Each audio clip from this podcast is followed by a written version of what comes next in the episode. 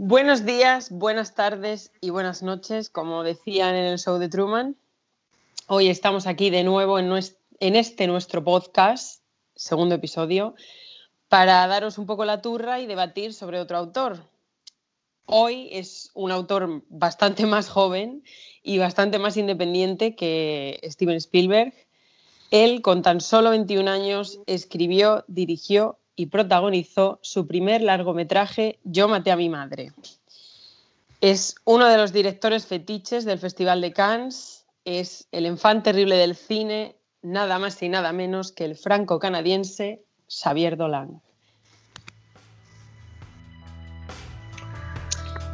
Y antes de empezar a debatir sobre Xavier Dolan, que además hoy el debate se viene calentito, yo creo, mencionar a esta banda italiana que se llama No Motion y su canción Elizabeth, que es la canción que, bueno, que escucháis al principio del podcast y que amablemente nos han dejado utilizarla. Así que muchísimas gracias, No Motion, Elizabeth, chequearlos online, que son una banda bastante guay bastante cool.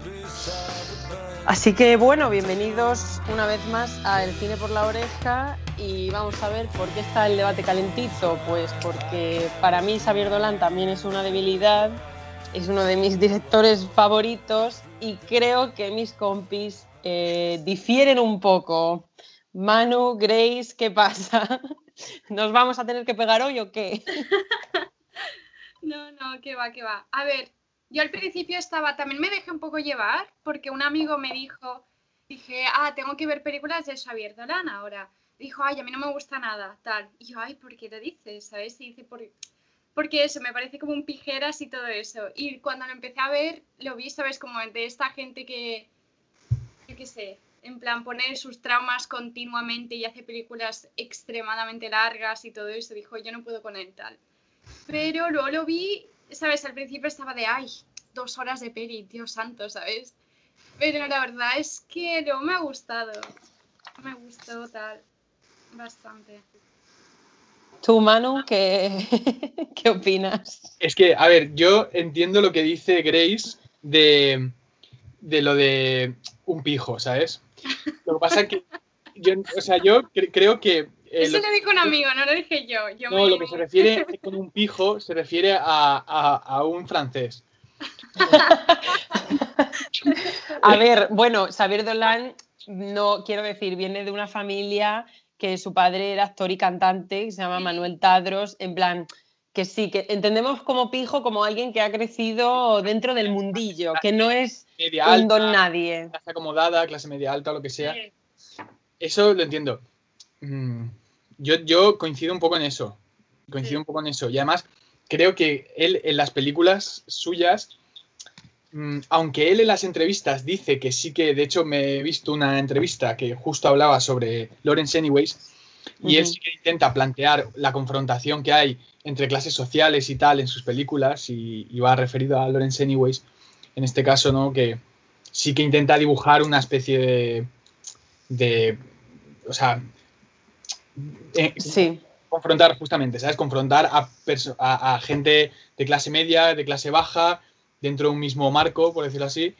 Y, él sí que intenta eso, aunque por lo general sus personajes son chicos que, que o son de familias intelectuales, de familias más o menos de dinero y tal. Y en el bueno, caso, a ver. El caso de, de eh, a ver si lo pronuncio bien, Matías de Maxim, esto se, plantea de esta manera, ¿no? O sea, todo el grupo de amigos y demás, digamos que chicos de barrio no son, son chicos que han crecido. Bueno, eh, es que, Maxim sí lo es. y de hecho tiene una familia ahí súper disfuncional. Y bueno, en Mami también, Mami también es. Sí que son De, buena familia. Por lo menos los que, los que podemos llegar a ver, porque hay muchos que no sabemos cómo, cómo es. Claro. ya se supone que sí que están bien posicionados. Yo creo que es el dilema que tú has dicho que él dijo en aquella entrevista, lo plantean Matías en Maxim claramente, porque Matías em, es un niño bien, un niño pijo, eh, bueno, vemos su trabajo, fíjate tú, el ascenso, la vida perfecta, y el colega que es interpretado por Xavier Dolan es todo lo contrario, o sea, una madre... Mm, medio yonki, medio esquizofrénica, un hermano que no sabe ni dónde está, él que mm, no tiene casi vida porque su vida es cuidar a la madre. Entonces es un poco también ese contraste de los dos mundos. Yo lo que creo que lo que sí que le pasa a Xavier Dolan es, así como Steven Spielberg, eh, lo hablábamos el otro día, está un poco obsesionado con el tema niños, infancias un poco así turbias, porque bueno, a lo mejor pues él sufrió bullying, etc, etc. Eh, Xavier Dolan está un poco obsesionado con relaciones un poco peculiares con la madre. Sí, relaciones. Todas sus películas hay una madre. Siempre, siempre. Además, interpretada siempre por eh, la actriz, eh, ¿cómo se llama? Em, Annie Duval, que siempre es ella, que bueno, que es una pedazo de actriz, a mí me encanta, pero siempre son madres e hijos así que se llevan un poco como aquella. Y él, de hecho, él ha dicho que la de Yo maté a mi madre es autobiográfica, ¿no? Sí, como semi-autobiográfica. O sea, voy, voy, a, voy a, O sea, Yo maté a mi madre, después de haber visto alguna que otra peli suya, eh, en realidad me quedaría con, con, Yo maté a mi madre. Con Yo maté a mi madre. Quizá la, la, más, la más bonita, la más currada a nivel cinematográfico es Lawrence Anyways. Ay, sí es, la más currada a nivel cinematográfico, seguramente porque lleva una producción también mayor y tal, o, más, más trabajo que Yo maté a mi madre. Yo maté a mi madre es más, es más, es más escueta, es más. Eh, no es su primera película, claro. No se ha dejado tanto en, en, producción, pero sí que tiene, o sea, tiene, es muy original de lo que habla, ¿sabes? Es muy original de lo que habla. Y no sé si se ha planteado muchas veces en el cine esa relación él además tiene muy en cuenta las generaciones, me imagino, y el momento. Y esa relación entre madre e hijo, en la que eh, no, te entiendes a veces con tu madre, ¿sabes? Y a veces la violencia estalla eh, en una especie de incapacidad de comunicarte de una manera, ¿cómo decirlo? Que quizás sí que la libido o cosas mm, del inconsciente entran en juego, pero, pero es como que hay una especie de de cosa externa que también afecta y quizá es la sociedad el punto en el que nos encontramos todavía y tal, ¿no? Que de repente incluso en familias que tú presupondrías que el hijo y la madre, por ser dos personas cultivadas o ser dos personas, ¿no? Que ni siquiera son capaces de entenderse entre sí, mm. y hay violencia y el niño rompe platos, dices, ¿por qué en esta sociedad, con los avances que tenemos, con la especie de normalidad y, ¿no? Y, bienestar que, existe aparentemente, un chico así tiene estos encontronazos con su madre tan, tan horribles, tan violentos, sí. platos, de tal. Me gustaría que a veces la película, que es lo que pienso a veces un poco de Xavier Dolan, fuese un poco menos, eh, un poco menos, ¿cómo decirlo? Creo que se pasa en, la narrativa, podría ser un poquito más sutil, la manera en la que narra en los hechos. Pues pasan demasiados acontecimientos dramáticos, duros, seguidos, y eso carga demasiado las pelis. Eh, a ver, sí. es, para mí domina mejor la narración de las películas, hace más llevaderas. Eh, con Dolan te, quedas un poco así de... a ver, Dolan es muy dramas, es muy dramas. A mí lo, único de él, de que tal, es... Pero esto es por yo personalmente, como soy yo como persona. A mí las películas que son muy largas me acaban estresando, pero porque soy una persona nerviosa, soy totalmente hiperactiva, entonces a mí estar dos horas sentada sin hacer nada y ver una película me, me agota mentalmente, ¿sabes? Pero también hay que decirlo, antes sí que era más chocante de que pasase de, ay Dios santo, ¿sabes? Pero ahora lo están haciendo incluso con películas como las de Avengers y de superhéroes y todas estas, son como dos horas y pico de película o más. ¿Sabes? Que es de, macho, vas de documental y hace dos días es un cómic. Relájate, ¿sabes? Pero, entonces, bueno, ahí se lo puedo perdonar porque es, bueno, está pasando más a menudo y tal. Y también es porque yo personalmente me agobia un poco. Pero si tienes el tiempo y te gusta este tipo de cine y todo esto, sí que recomiendo a Xavier Dolan, la verdad es que me gusta mucho. Me ha sorprendido y además como actor, como actor es buenísimo. es buenísimo, me, encanta. Cuando se enfada, esa rabia, ¿sabes? Porque no sé si alguno de vosotros habéis llegado a enfadaros de esa manera, pero la rabia de golpe, ¿sabes? De empezar a gritar de golpe o, o de que te estás aguantando y tiemblas y todo de, de la rabia que sientes, Dios, lo hace pero lo borda. Creo que yo no, ni lo conocía, ¿eh? yo no sabía quién era y me ha sorprendido muchísimo este chaval, me parece que tiene mucho, mucho talento. a mí me gusta mucho... Demasiado largo tal vez. Sí de que lo que hace en una película de dos horas, como la de Matías y Maxim, fácilmente lo podría haber hecho, haber quitado media hora, ¿sabes? Porque hay momentos en los que realmente no pasa nada, ¿sabes? De que lo podría haber quitado. Pero bueno, hay cada uno al gusto de cómo le gustan las pelis, ¿sabes? Si puede soportar una peli larga o una claro. larga. ¿Sabes lo que pasa? Es, lo, que yo he estado, lo que a mí me ha faltado un poco en el cine de Dolan, es lo que te decía, es eh, un poquito, o sea que que fuese un poquito más irónico, tío, ¿sabes? Porque constantemente em, recurre al drama y al drama un poco mm. pesado, ¿no? En las conversaciones, todo parece que tiene una mirada demasiado crítica de las cosas. Y a veces, cuando tomas tanta distancia sobre todo, tampoco está reflejando la realidad, ¿sabes? Está reflejando... Pero bueno, que si ese es su estilo, que ya lleva bastantes películas, también puede ser una decisión en su estilo. Me parece bien. Hay otro tipo de cine francés, como el cine, por ejemplo, de Godard o el cine de, Truffaut, que sí que eran, o sea, son así, son, son, son muy pesados, así. Las largas, con, drama y todo el rollo, pero es verdad que a veces son un poquito más mm, bromistas y tal, ¿sabes? Son, más bromistas y eso ayuda a aligerar un poco. A ver, eh, bueno, el personaje eh, Mami, el personaje que hace Annie Duval, que se llama Dai, sí que me parece que tiene un punto bastante irónico es una choni de manual que a mí me, encanta, me flipa.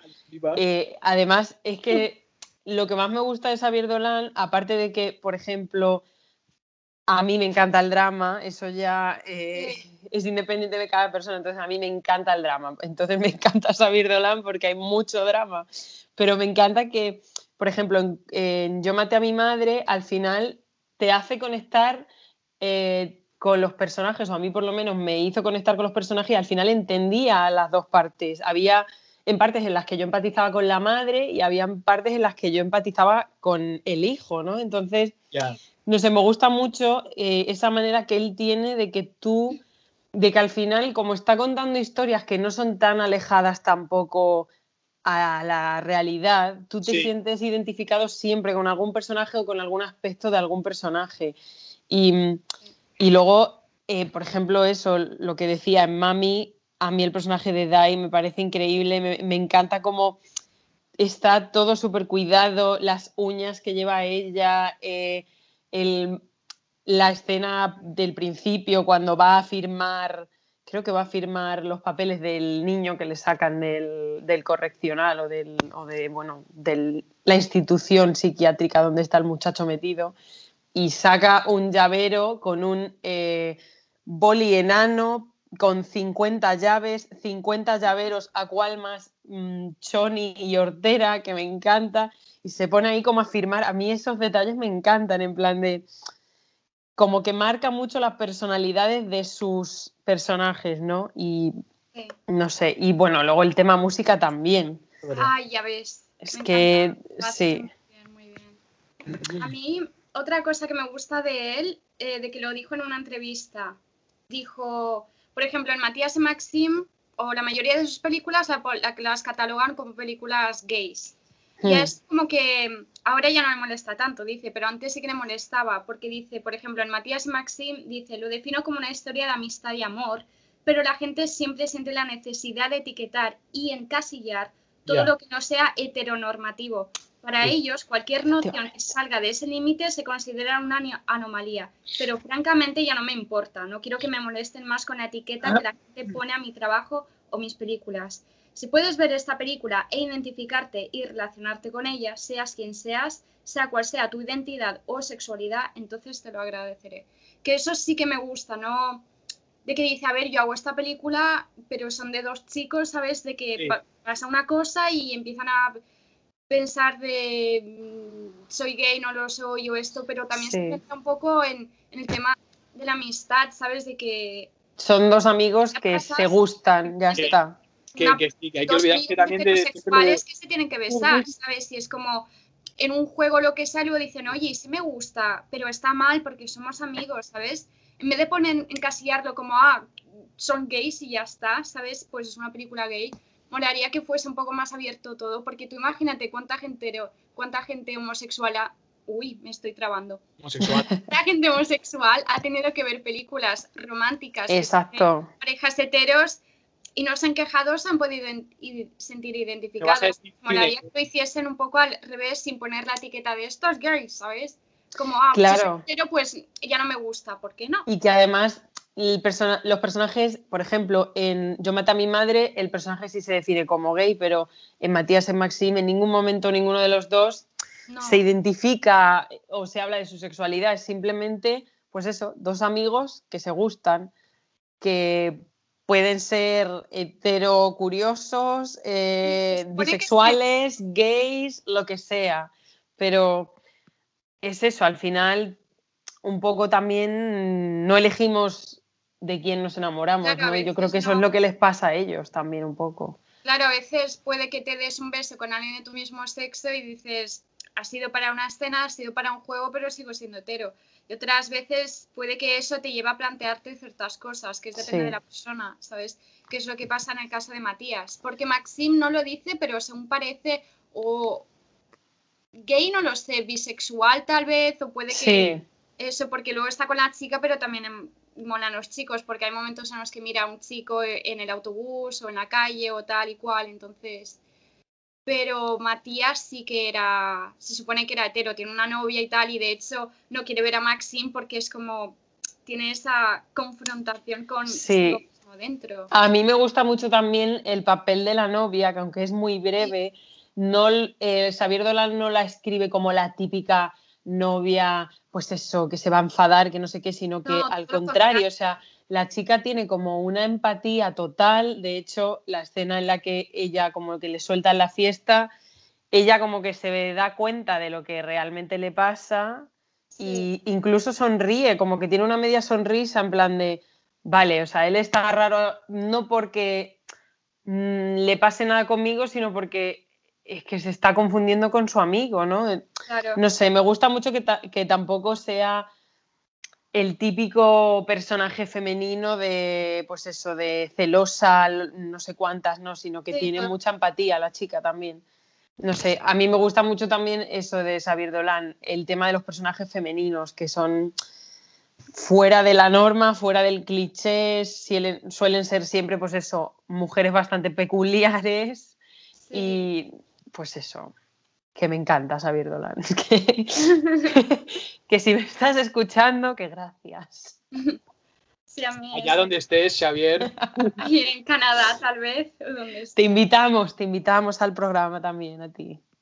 también me encanta em, bueno, la fotografía y luego la, ciertas escenas son una maravilla, como lo hace, por ejemplo, en, Matías y Maxima hay una escena que me encantó, que es que todo está en negro Hmm. excepto en el centro, que es la ventana, y Matías y Maxime están como lavando los platos o algo así. Sí, sí, sí, sí. Esta escena que es súper simple, ¿sabes? Pero es tan bonita, ¿sabes? Como que ellos son el centro, como es la noche, no sé, me pareció una escena muy bonita y hace esto muchas veces, pone escenas que dices...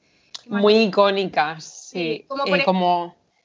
Maxim en un momento se enfada con su madre, se mete en el baño y rompe el espejo pero justo la cámara se gira y parece que rompa la cámara, eh, hmm. que el espejo es a la cámara. Entonces como que se rompe, pero a la vez lo ves. No sé, una escena muy, muy rara, pero muy chula también. Todo, tiene escenas así todo el tiempo, muy...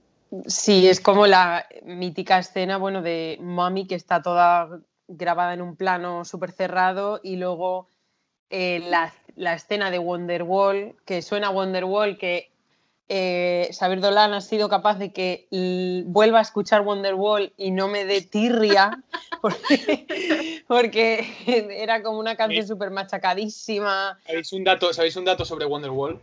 No, venga, dilo, cuéntalo. en su momento, si puedo abrir un pequeño paréntesis aquí, eh, en su momento eran muy fans eh, de, Oasis, fui muy fans. Y, muy, fans. Muy, muy fans, muy only fans. Eh, a ver, digamos, fans number ones. Sí. Y entonces, yo, eh, en mi etapa fans de, de, Oasis, de, Oasis. Me, me, informé muy mucho de, las, de las, digamos, mm, cositas eh, en torno a la banda y resulta que Noel Gallagher, cuando compuso eh, Wonderwall, lo que sucedió es que él cogió el ritmo de una canción reggae. O sea, su rollo, tú que sabes de, tú que tocas la guitarra, los acordes eh, o el ritmo y tal, o el tempo, había algo ahí que venía de la música reggae.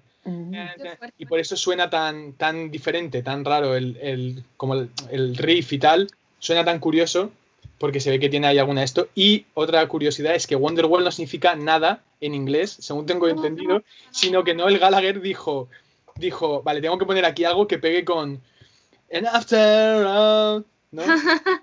dijo, dijo, pues tú eres mi, mi Wonderwall, ¿no? Pues mi Wonderwall, a tomar palabra, Mi pared maravillosa.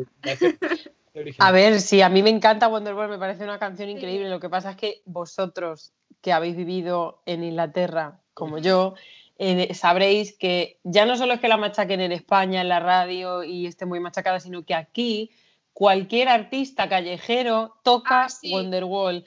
Eh, cualquier banda que esté tocando en un bar toca Wonderwall y es en plan, por favor, no hay más canciones en el mundo. Es que cada cinco minutos en una esquina hay un tío con una guitarra tocando Wonderwall. Entonces yo acabé de Wonderwall hartísima. Hasta, hasta Wonderwall. Hasta, acabé de Wonderwall hasta el Wonderwall. Hasta, Wonderwall.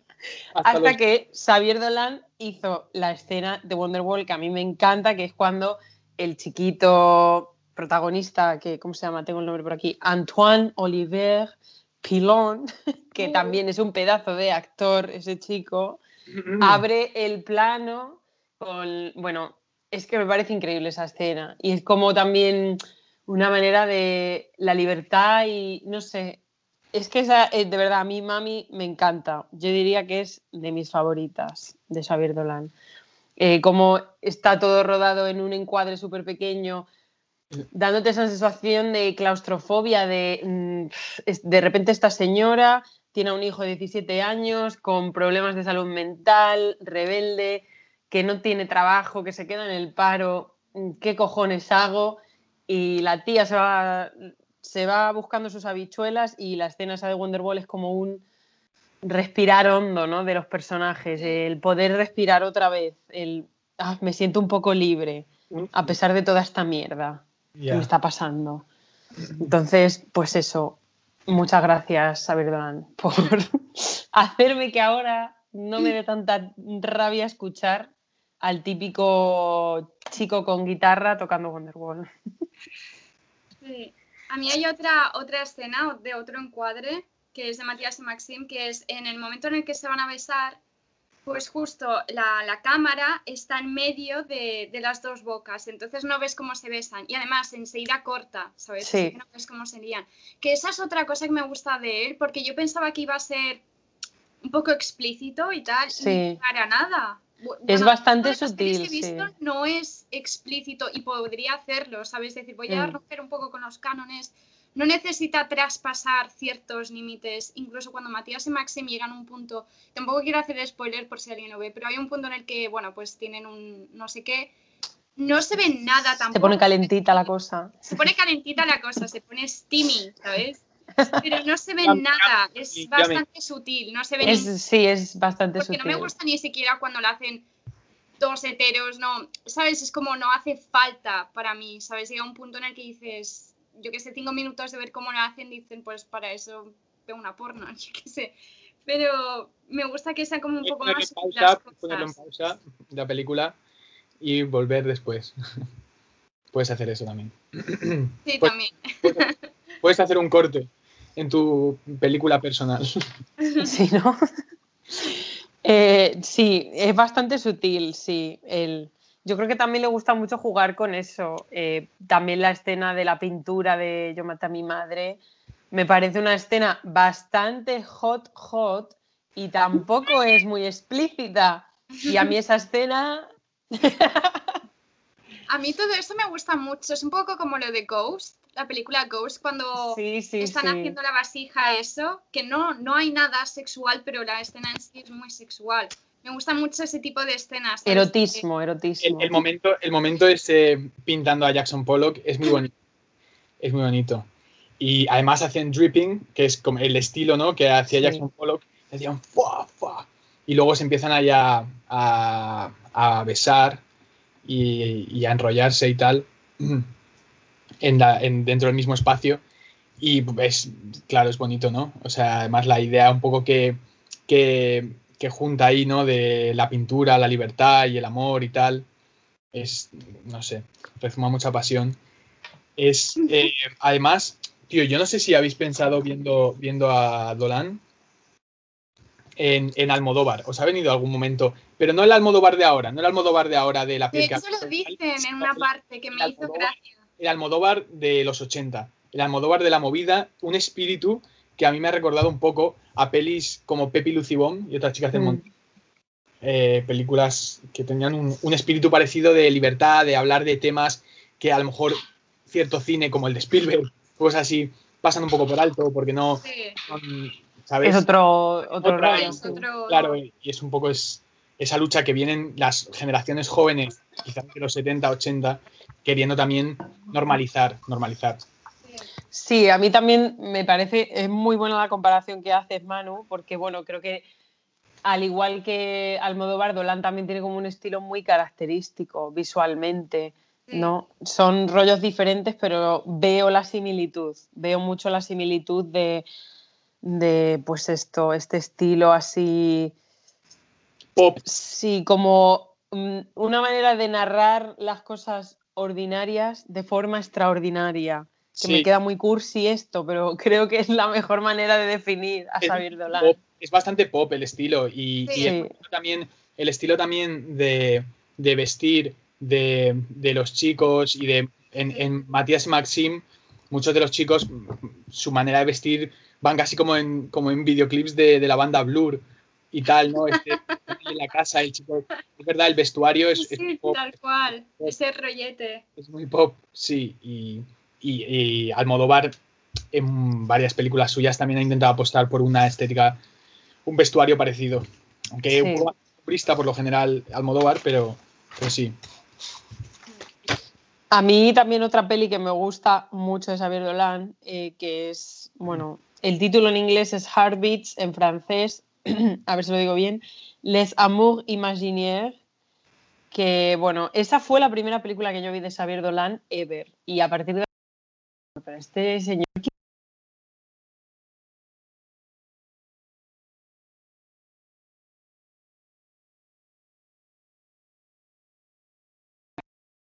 una fiesta en un guateque en una casa y de repente están como los dos, bueno, un poco, no es spoiler, son, la historia son dos amigos, un chico y una chica que son amigos de toda la vida y de repente conocen a un chico que el actor es guapísimo, o sea, es como el David de Miguel Ángel hecho hombre. Y bueno, pues este chico es un poco, que creo que todo el mundo nos hemos cruzado a alguien así en la vida, de esta gente que le gusta mucho mm, que, le, que le coman la oreja, que le que Que le tontean, gusta pero que no, gustar. le gusta gustar, tontea Sí. con los dos, no deja nada claro. Entonces, como que se crea una rivalidad entre estos amigos de toda la vida por este tío, ¿no? Y se crea como un triángulo ahí un poco extraño. El tío tampoco deja muy claro, mira, me gustas tú o no me gustas tú. Juega un poco con los dos. Y hay una escena que están en la fiesta de cumpleaños del chico este, en su casa, y están los dos sentados y están como súper picados entre ellos, porque es en plan el tío este, ¿sabes? Se pican entre los dos amigos por el tío este. Y me encanta esa escena, la música, las luces, eh, de repente ella está como mirándolo a él fijamente y empiezan a pasar imágenes del David de Miguel Ángel, eh, lo mira él y ve, empieza a ver como otras esculturas y otros dibujos, ¿no? Como, buah, los dos están poniendo a esta persona en un pedestal, o sea, lo están comparando con Sí. una escultura, con un dios griego.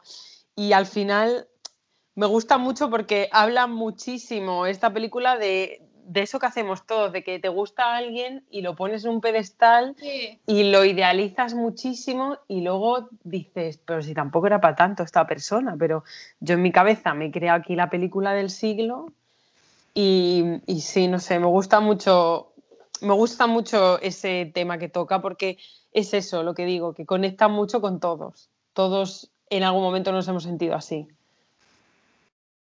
Y también me gusta eh, que ponga, uy, mi voz, por favor, que ponga una mancha, una marca de nacimiento, una mancha de nacimiento en la cara de Maxim, que eso no se suele ver en, en personajes, no se suele ver en películas que un personaje o un actor tenga como algo muy diferente de los demás, sea una mancha, sea una cicatriz, sea que sé, que no tenga la sonrisa perfecta, que no tenga la nariz perfecta, que no tenga el cuerpo, ¿sabes? De normal, cogen actores que son más o menos guapos y él le pone como esto en la cara y además nunca se habla de la mancha.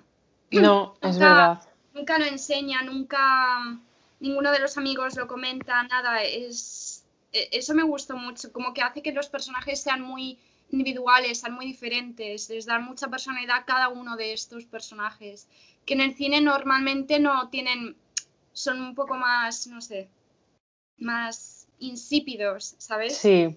Pero sí, son los detalles, mucha, Mucha personalidad, mucho carácter o algo que los hace muy diferentes de los demás.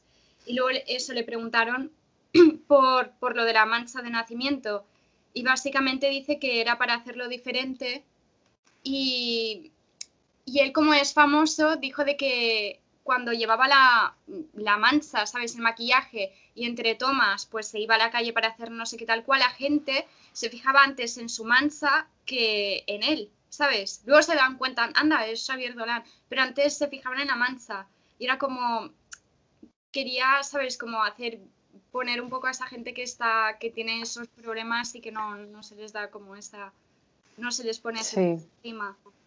Y también quería de que ver de que eso, no lo comentan para nada, ni los amigos, en ningún momento, ¿sabes? Como que Maxime es aceptado por todos ellos, sin importar lo de la mancha.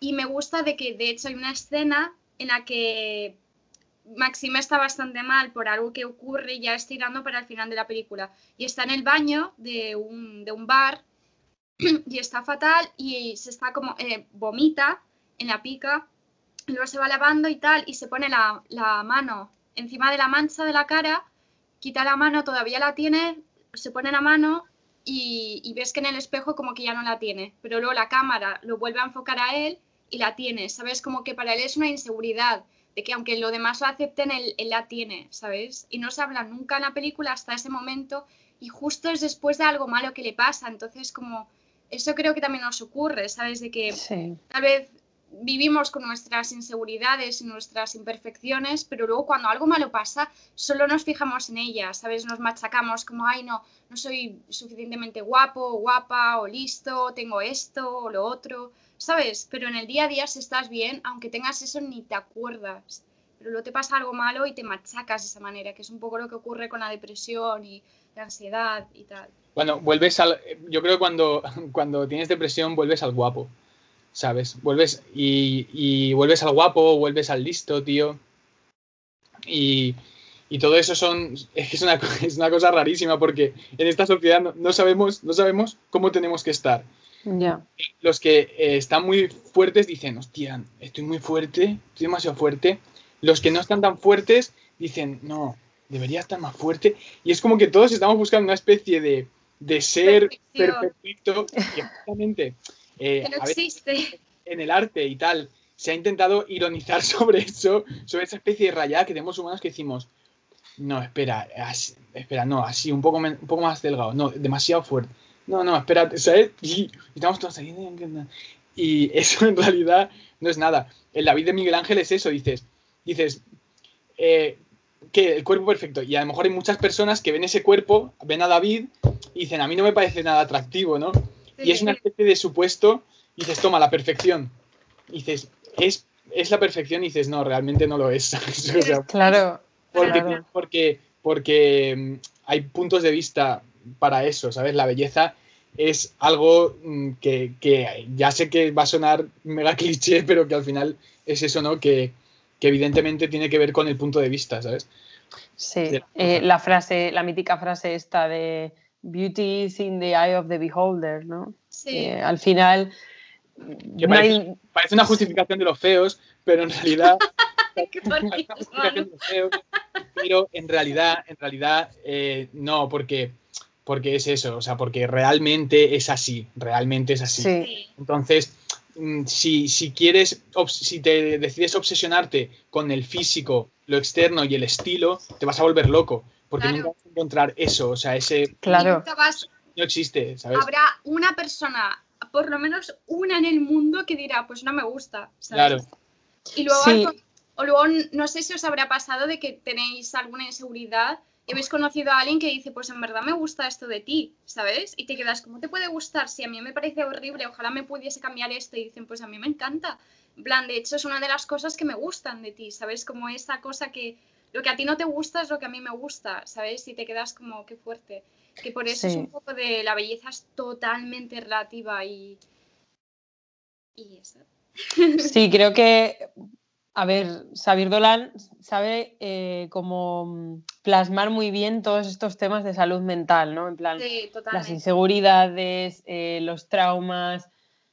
A mí me gusta mucho por eso, porque a mí me gusta mucho también indagar ahí en, pues eso, que al final estamos todos fatal de la olla en la sociedad en la que vivimos. Todos tienen algo, todos tenemos algo y si no es ahora, será después y será antes y, las, las imperfecciones, por ejemplo, eh, tú ves, ves a, un tío como Adrian Brody, ¿no? Y a, lo mejor, a mí me encanta, me encanta, me encanta. o hay tías o tal que, lo ven. El Zapataki estuvo con él y te quedas, el Zapataki, Dios claro, mío. Tú dices, el Zapataki, y a mí el Zapataki no me parece que sea atacado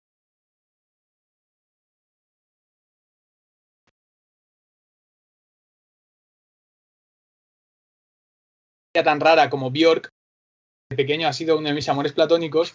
Y muchos tíos, muchos tíos la ven y dicen, qué tía más rara, qué cara más, parece un, alien, ¿no?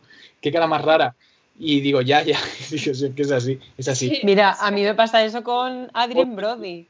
A mí me encanta Adrien Brody. Decimos, Bjork, Bjork, Bjork. Eh, ¿qué pasa, con, qué pasa con, con nosotros? no pasa nada, hombre. Yo tenía un poco de lo de Silver Fox, que se llama. A mí siempre me ha encantado Sean Connery. De hecho, cuando se murió me quedé de, ah, no puede ser. Porque a mí me ha parecido atractivo incluso mucho más de cuando era joven. A mí no me gustaba hacía Sí, sí, es verdad. La mayor decía, es que yo me podría enamorar de él. Y aunque no me pagase, no, no quiero ni que sea mi sugar daddy. Es que te lo juro, yo estaba casi enamorada de Sean Connery. Me encantaba ese hombre.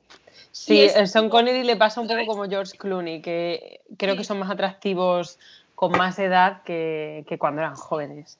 Pero sí, yo, o sea, yo entiendo un montón a Manu. Por ejemplo, el gran amor platónico de mi madre es Brad Pitt. Y yo reconozco que Brad Pitt es un tío guapísimo, sí, igual que el Zapataki, o sea, son eh, personas objetivamente Fíjate. dentro de lo que se supone que es la nueva. Dentro de lo que se supone que es la norma, son guapísimos y guapísimas y yo lo veo. Pero a mí Adrien Brody tiene algo que me llama mucho más la atención que Brad Pitt. Y pues ya está. Mm, al final, pues eso. sabes, lo que, Decía? ¿Sabes lo que decía? Esto es muy curioso, ¿eh? Abro un pequeño paréntesis en este paréntesis que estamos tomando. sí, un paréntesis. por lo tanto, es como Inception, es un paréntesis. Estábamos entre corchetes, abro un paréntesis. Entonces, la, la historia es que en, eso creo que es Slavoj Žižek, el filósofo este, eh, bueno, del este, que decía que decía que hay una especie de cosa establecida, y no, sé si se refiere a, la época contemporánea, en que la belleza, lo que se entiende por el canon de belleza, tiene que ver con la simetría, con la simetría. Entonces, esa especie de ideal de persona que nosotros estamos diciendo, el Zapataki, mm, mm, Brad, Pitt, sí. en nosotros, digamos, elevamos su belleza y podemos muchas personas decir que sí que son, como tú has dicho, rojas. Objetivamente, sí. ¿sabes? Lo de que la mayoría de gente diría sí que son guapos, eh, por, por su nivel de simetría. Entonces, eso, entonces decimos, hostia, qué, qué simétrico, qué simétrico que es. Entonces, es, increíblemente simétrico, ¿sabes? Y a, sí. a todos nos encanta. Brad Pitt o el Sobataki por su nivel de simetría en, la cara. claro. Sí. Creo que también hay. Eso es lo que me gusta de él, de que como que pone. También coge a, gente que no es extremadamente. A ver, ahí ya lo típico de objetivamente o no, pero no son en plan, no pone a todos personajes como un Brad Pitt o una Angelina Jolie, ¿sabes? Que son gente bastante normal los actores que salen ahí. Y eso es Mm. algo que me gusta, ¿sabes? Como que intenta hacer sus películas lo más normal posible dentro de lo que cabe, ¿sabes? Aquí Sí. uno otro actor para que sea como un poco clave, como en Matías y Maxim. eh, Matías tiene que recoger a un americano con el que va Ay, ay, ay, sí, eso me Ay, encanta, ese porque es que es una pedazo de crítica. es una crítica y es muy Dios. guapo y tal, y tú lo ves y así es como chulo, tal cual, este, el otro. Es, Yo creo que Maxi, eh, uy, Maxi, Matías siente como una cierta tensión ahí, ¿no? Como sí, este, lo otro. El otro se supone que es súper hetero, ¿sabes? claro, al final yo creo que Xavier Dolan, y tal, pero Matías se siente, yo creo, en las miradas o tal y cual. Y es como que empieza un pelín a como a pensar si es realmente hetero o no, él mismo, ¿sabes? sí, yo Es también creo que es un poco, Guapo y dices, Dios santo, ¿sabes? yo creo que, o sea, ese personaje es lo que opina Xavier Dolan de la, de la masculinidad tóxica, Sí. o sea, es una caricatura total del típico eh, guapo, alto, rubio, americanito, eh, que se quiere ir de putas, porque se quiere Sí. ir de putas, es lo primero que quiere hacer cuando llega, eh, con todos los clichés, eh, bro, no sé qué, no sé cuánto. O sea, una cosa que es como en plan, madre mía, o sea, Sí, ¿de qué haces, sabes? que antimorbo todo, pero todo, mm, lo que la ropa, todo, todo. Y yo creo que es un poco, eh, le- eh, tiene como una tensión, mm, Matías creo que tiene como una tensión con el, el personaje de Matías un poco extraña, porque sí que es verdad que te da un poco a entender como, mm, ¿qué está pasando? Me, mm, me siento atraído por él o no, pero también yo creo que es un poco de rechazo, en asco plan, es como... esa tanta "Eh. Esta persona es tan Sí. diferente a mí, o sea, eh, no tenemos nada que ver. Me encanta cuando este, este personaje va a, a un, a un strip club y invita a, a Matías a venir y tal. Y este le suelta, no Matías, sino el otro, le suelta la típica cosa de no es que somos animales y tal, y es que está bien, ¿sabes? Yo no pertenezco a esta persona y tal y cual, pero lo pone como de este punto de vista un poco machito, como no, si somos animales. Y Muy Matías dice, machista, sí. un sí. animal, ¿sabes? Como diciendo, ¿qué me estás contando? Y el otro, sí, eres un tigre, un lobo, lo que te dé la gana, ¿sabes? Algo así. Que es un poco la excusa que pone de, de- de- para poner los cuernos. Que me Sí, para poner los cuernos o tocarte el culo sin esto. permiso, sí, Claro. o sea... Pero que es una bestialidad eso, porque dices, ¿cómo que, que eres un chacal? Sí, es un poco de, a menos que no tengas, supongo que una relación abierta, bien establecida, bien hablado y tal y cual, pero también esa, yo lo pensé de hecho el otro día me hizo gracia cuando lo vi en la película, fue un poco de, oh, el destino, ¿sabes? De- Sí, es pero como la típica que somos excusa. animales, no somos animales. Sentimos, hemos hecho edificios, hemos creado arte, hacemos y filosofía y todo esto, ¿sabes? Somos animales, puede que sí, pero pensantes, vamos más allá, ¿sabes? Tenemos unos ciertos valores, unos ciertos pensamientos, pensamos en el futuro, en el pasado. Un animal solo piensa en el presente, no hay más para... Pero para- a ver, o sea, vamos a ver. por eso yo, cuando dice, no, es que eres un animal y esto y lo otro, vale, sí que hay unos instintos, pero yo creo que todo lo que es amor o Hay incluso el sexo puede ir un, un poco más allá de... Hay una de- conciencia de- del mundo y de las cosas, o sea, Claro. o sea, precisamente ese, ese es un poco el reto del ser humano, ¿no? O sea, controlar un poco a su animal, controlar un poco a Sí. su, a su animal. Entonces, ese animal está, está como dentro, ¿no? Porque dices, si no te mueves puramente por instintos y tú domesticas al animal o tú, ¿sabes? Entiendes esa distancia, cosa que el animal no hace, ¿no? Tú recreas la realidad, por decirlo así. El animal no, el animal coge y se come el pienso y luego caga y luego, y luego, y luego, y luego folla, ¿no? Pero para no, ser, está. para no ser un Homer Simpson de la vida, que te ahora a follar y ahora a comer. Sí, Luego- a ver, esa es como la mítica excusa súper machista que le ponen el típico marido, pero de los años 50. Entonces, yo creo que precisamente Saber Dolan usa esa frase como para darnos a entender qué clase de personajazo es la- Claro. el personaje este que es en plan, Y además Pues te eso. quita el anillo y todo porque... exacto, o sea, el mítico piensas, machirulito mujer no tendrías necesidad de esconder tu relación, ¿sabes? Entonces esto lo estás haciendo escondida, estás poniendo una, una idea, un, una excusa para poner los cuernos y ya está, eres prácticamente escoria y punto. Eres repugnante. Además, mira, ese actor lo hace súper bien, porque a mí me consiguió dar asco, eh, eh, pues con el primer plano del que sale, que va ahí escuchando como la música, ya me cae mal. O sea, es alucinante ese actor. Yo al principio pensé, qué guapo, y luego va hablando y dices, pero qué gilipollas, ¿sabes? De verdad, lo que hemos dicho, de mira, prefiero un Maxim o un Matías que tal vez no sean tan Adonis o Maxim que tiene la mancha y tal, antes que a una persona así, ¿sabes? Que eres, vale, eres guapo, pero ya, pero estás vacío, ¿sabes? Mm. A mí, eh, bueno, una cosa que me gusta mucho de Xavier Dolan también son los finales que hace. Ah, ves, ahí yo tengo un problema un poco. Ah, porque son finales siempre muy a libre interpretación. Sí, y yo me quedo de. A mí esto siempre me ha molestado, pero en cualquier película es, a ver, si yo estoy viendo esto, además dos horas o lo que sea, dame un final, ¿sabes? Para que yo me lo imagines como, pues, ¿sabes? Me lo habría... Claro, es que yo creo que hay dos tipos de personas en el mundo, las que les encanta este tipo de finales, que yo me incluyo, y las que no lo soportan. A mí me encanta que en todas sus películas es que no hay ninguna película suya que haya un final pasa esto, pasa esto, tal. No, siempre hay un final ambiguo en el que, bueno, pues tú interpretas lo que tú quieras o puedes ser un poco más optimista, un poco más pesimista, pero yo te dejo aquí esto y tú haz con ello lo que quieras. Y a mí eso me gusta mucho. A mí eso me gusta mucho porque, porque la, sociedad en la que vivimos a veces es muy moralista, ¿sabes? Y es verdad que eh, a veces el ser se puede ahogar, ¿sabes? Y yo, por ejemplo, mis padres viven en el, en el campo y a veces cuando me voy al campo, de repente, de repente, todas esas rayadas que llevamos en la ciudad, que vamos todos ahí vamos mm, petados de, como de, ansiedades, tío, de ansiedades, que tengo que, hacer, lo otro, tal.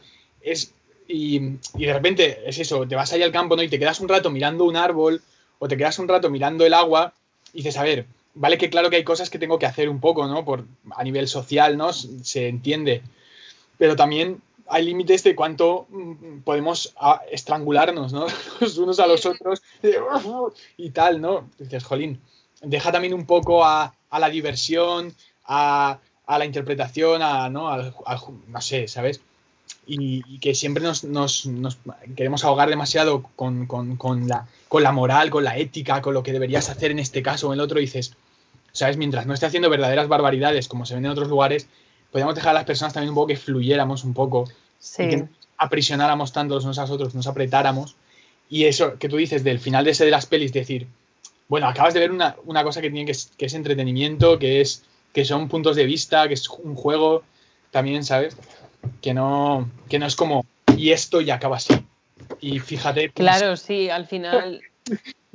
Yo lo interpreto todo como, bueno, pues como cuando Dalí pinta un cuadro, ¿no? Y pues sí, te puede decir lo que él ha intentado expresar, pero al final eh, tú vas a hacer una lectura de su cuadro y Manu o tú, Grace, vais a hacer, ¿sabes? Haces otra diferente. Eh, yo opino igual, a mí me gusta mucho que Xavier Dolan haga eso y que deje a libre interpretación, pues, mira, pues este final, pues... También, también me gusta mucho que, yo qué sé, pues a lo mejor me veo Matías en Maxim y ese final que es bastante abierto, pues un día me apetece, digo, pues mira, pues pienso en la opción más pesimista, por así decirlo, porque pues no me apetece que sea un final feliz, y a lo mejor la veo otro día y digo, pues te digo una cosa, pues sí acaba bien, hombre, pues hoy sí acaba bien porque estoy de buen humor. Que incluso me gusta mucho que te dé incluso a ti esa libertad de cada vez que ves la película puedes pensar un final diferente, ¿no?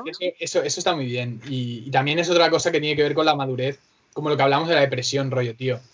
Que no siempre tienes que estar haciendo lo que te dice la peña que hagas. ¿Sabes lo que te quiero decir? A muchos niveles, ¿sabes, rollo? Tranquilo, tío. Es eso, o sea, yo qué sé, mientras no, no sé, robes o, pegues o respetes ciertos niveles de libertad un poco, ¿no? para que podamos convivir, mm. no sé, no tienes que vivir bajo tantas presiones morales, tío, que hay unas cuantas. A mí es simplemente por eso, si es, por ejemplo, el arte o algo así, me gusta que sea como Dalí, todo lo que sabes y tal, tú lo ves y tú es lo que te hace sentir. De hecho, por ejemplo, un paréntesis muy rápido, fui con mi hermano al Museo del Prado hace dos años por ahí y fuimos por un, era como un túnel y tal y luego era una sala redonda y eran como las pinturas negras de Goya, las, las oscuras. Y a mi hermano y a mí nos entró como un agobio que nos tuvimos que ir, no del museo, pero de esa zona en particular. Y dijo, ay, me ha agobiado tal, porque era todo lo de lo de la, el aquelarre y esto y lo otro. Dije, ¿sabes qué? Dije, mira, mi Goya como pintor no es un Dalí, no es un, ¿sabes? No es el mejor pintor del mundo, pero sí que es muy bueno. Lo que acabas de sentir es arte puro y duro. Te ha hecho sentir algo con solo verlo. Mm. Que eso es lo que te ha hecho sentir amargura y tristeza y agobio con sus pinturas. Eso es arte. Y eso sí que me gusta en el arte. Pero en cuanto tiene que es una forma de arte, pero como lo estás viendo y es una historia, igual que los libros, me gusta que tengan como un final, ¿sabes? De el círculo y ya está, ¿sabes? Y dices, vale, igual. ¿Sabes? Mm. tiene un principio, tiene todo esto. Por eso es... muy abierto, a excepción de algunas películas, algún libro, esto y lo otro, bueno. Pero de normal sí que prefiero que tengan un final, más que nada por, por eso. A ver, bueno, para gustos colores, ¿no? Al fin y al cabo, eh, si tú disfrutas más con que Xavier Dolan cambie el guion y, cierre la historia. Tengo que escribir de Xavier, dime qué pasa, Xavier, con Maxi, Hay que mandarle un burofax. Eh, ¿Qué ha pasado? Pero se va o no se va, ¿qué pasa? Y... Yo para, eh, sí, claro, o sea, es que eso también al final es que cada uno mm, prefiere lo que prefiere y ya está, tampoco pasa nada. Pero... Hablando de lo de la belleza, hay una parte ¿no? de eh, Lawrence Anyways que dice cuando Lorenz, esto no es spoiler porque ya la sinopsis, Lorenz pues no, es un hombre pero no se siente hombre y se lo dice a, su, a su novia. Dice, es que esto no soy yo, ¿sabes? En plan, eh, esto, y se va señalando las partes del cuerpo, no me gusta. Dice, estoy viviendo un crimen, llevo 35 años así, soy un criminal de mi propia identidad. Y la mujer le dice, entonces, todo lo que amo de ti es todo lo que detestas de ti, ¿sabes? Que es lo que estábamos hablando antes, lo de la claro. Que es como, ella ama todo eso de él también porque él es muy inteligente, no solo tal. Que de hecho se lo dice después, esto es solo lo que amas de mí, como solo amas el físico. Y ya como que se ríe, como, no, ¿sabes? Pero es como, sí que es en parte importante. Y, por eso me gusta, porque te lleva como a esos límites de qué es el amor y hasta dónde eres capaz de, ¿sabes? Hmm. Es el cuerpo más la mente, es lo que te hace sentir más el cuerpo, es solo... A ver, eso es así. Además, siempre hay una, siempre hay un roto por un descosido por ahí, ¿no? al final, al final pasa, porque la vida también es justa, yo creo, más a esos niveles, ¿no?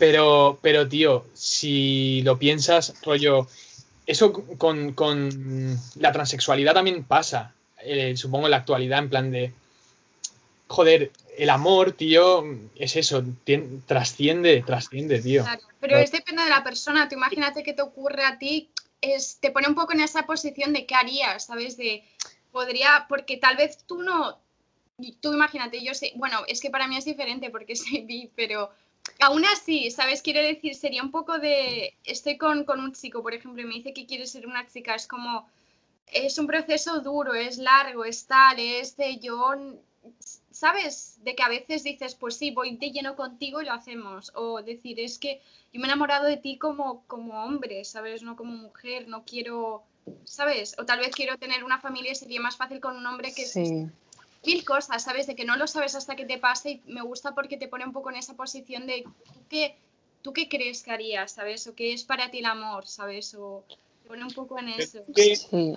No tiene miedo a, hablar de ciertos temas. Es, es, es un director que no que se moja, que se moja, se arriesga y se la suda bastante. Pero es que yo no lo, pero ves, pero, no, pero yo no lo entiendo, ¿ves? Ahí, no, lo, ahí no entiendo a, a, Dolan porque dices, pero, ¿qué, o sea, ¿qué, me quieres reflejar con esto? O sea, es realmente, una historia, te pone una historia de algo que no se suele hablar tanto, ¿sabes? hay un debate en ti con qué harías con esa persona.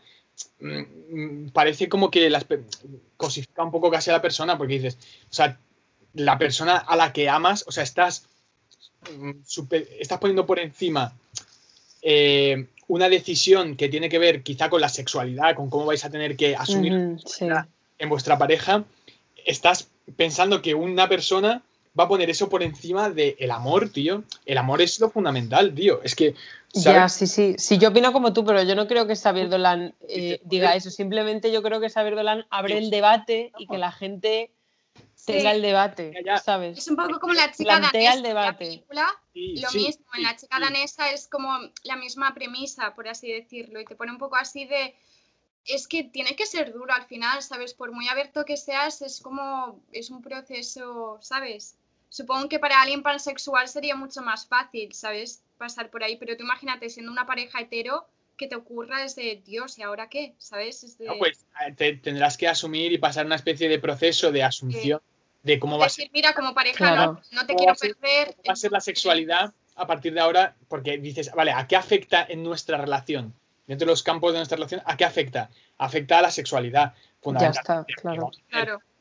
No afecta a, o sea, afecta a ese campo. Entonces, es que para mí es eso, o sea, a veces las personas tenemos que relajarnos de perfeccionistas y cuando encuentras el amor, que es algo muy importante, que es una persona que está asumiendo un compromiso contigo para vivir y para ser felices, puedes pasarle unas cuantas cosas, ¿sabes? Porque llegas tú con tu manera de ser y dices, no, no, tiene que ser así, así, así, y estamos constantemente buscando defectos en las personas y rollos que si no luego estamos solos y dices, el amor es muy importante, tío. Es una bendición, tío. Sí, sí a ver, y al final el amor también es eso, ¿no? Em, es ayudar a la otra persona, a comunicarte. A, empatía. y yo siempre digo que hay diferentes tipos de amores. Hay un amor en el que, pues tal vez, ¿sabes? No es lo mismo un amor que tienes con un familiar que con tu mejor amigo, que con un amigo, que con tu pareja, que con... Es diferente, entonces si eso te pasase es como tal vez ya no sería el mismo tipo de amor, de mira, siendo pareja no puedo, pero es que tal vez no te quiero perder, te voy a ayudar, pero como pareja si sexualmente no funciona, pues sabes, o, o para o lo que sea, te pone un poco en esa premisa. De hecho, me encanta la escena porque lo hace justo al principio, es súper estresante, ya no para de hablar, la música está a tope, tal, están en el coche, es como mucho ruido, tal, todo esto, y de repente le explota y dice que te calles, ¿sabes? Que te tengo que decir algo. Como que lo llevaba dentro durante años y años y años y justo explota, pero esa escena, yo me estaba estresando y todo de macho, ¿sabes? La música, esto, lo otro, ella no callaba, no callaba, no callaba.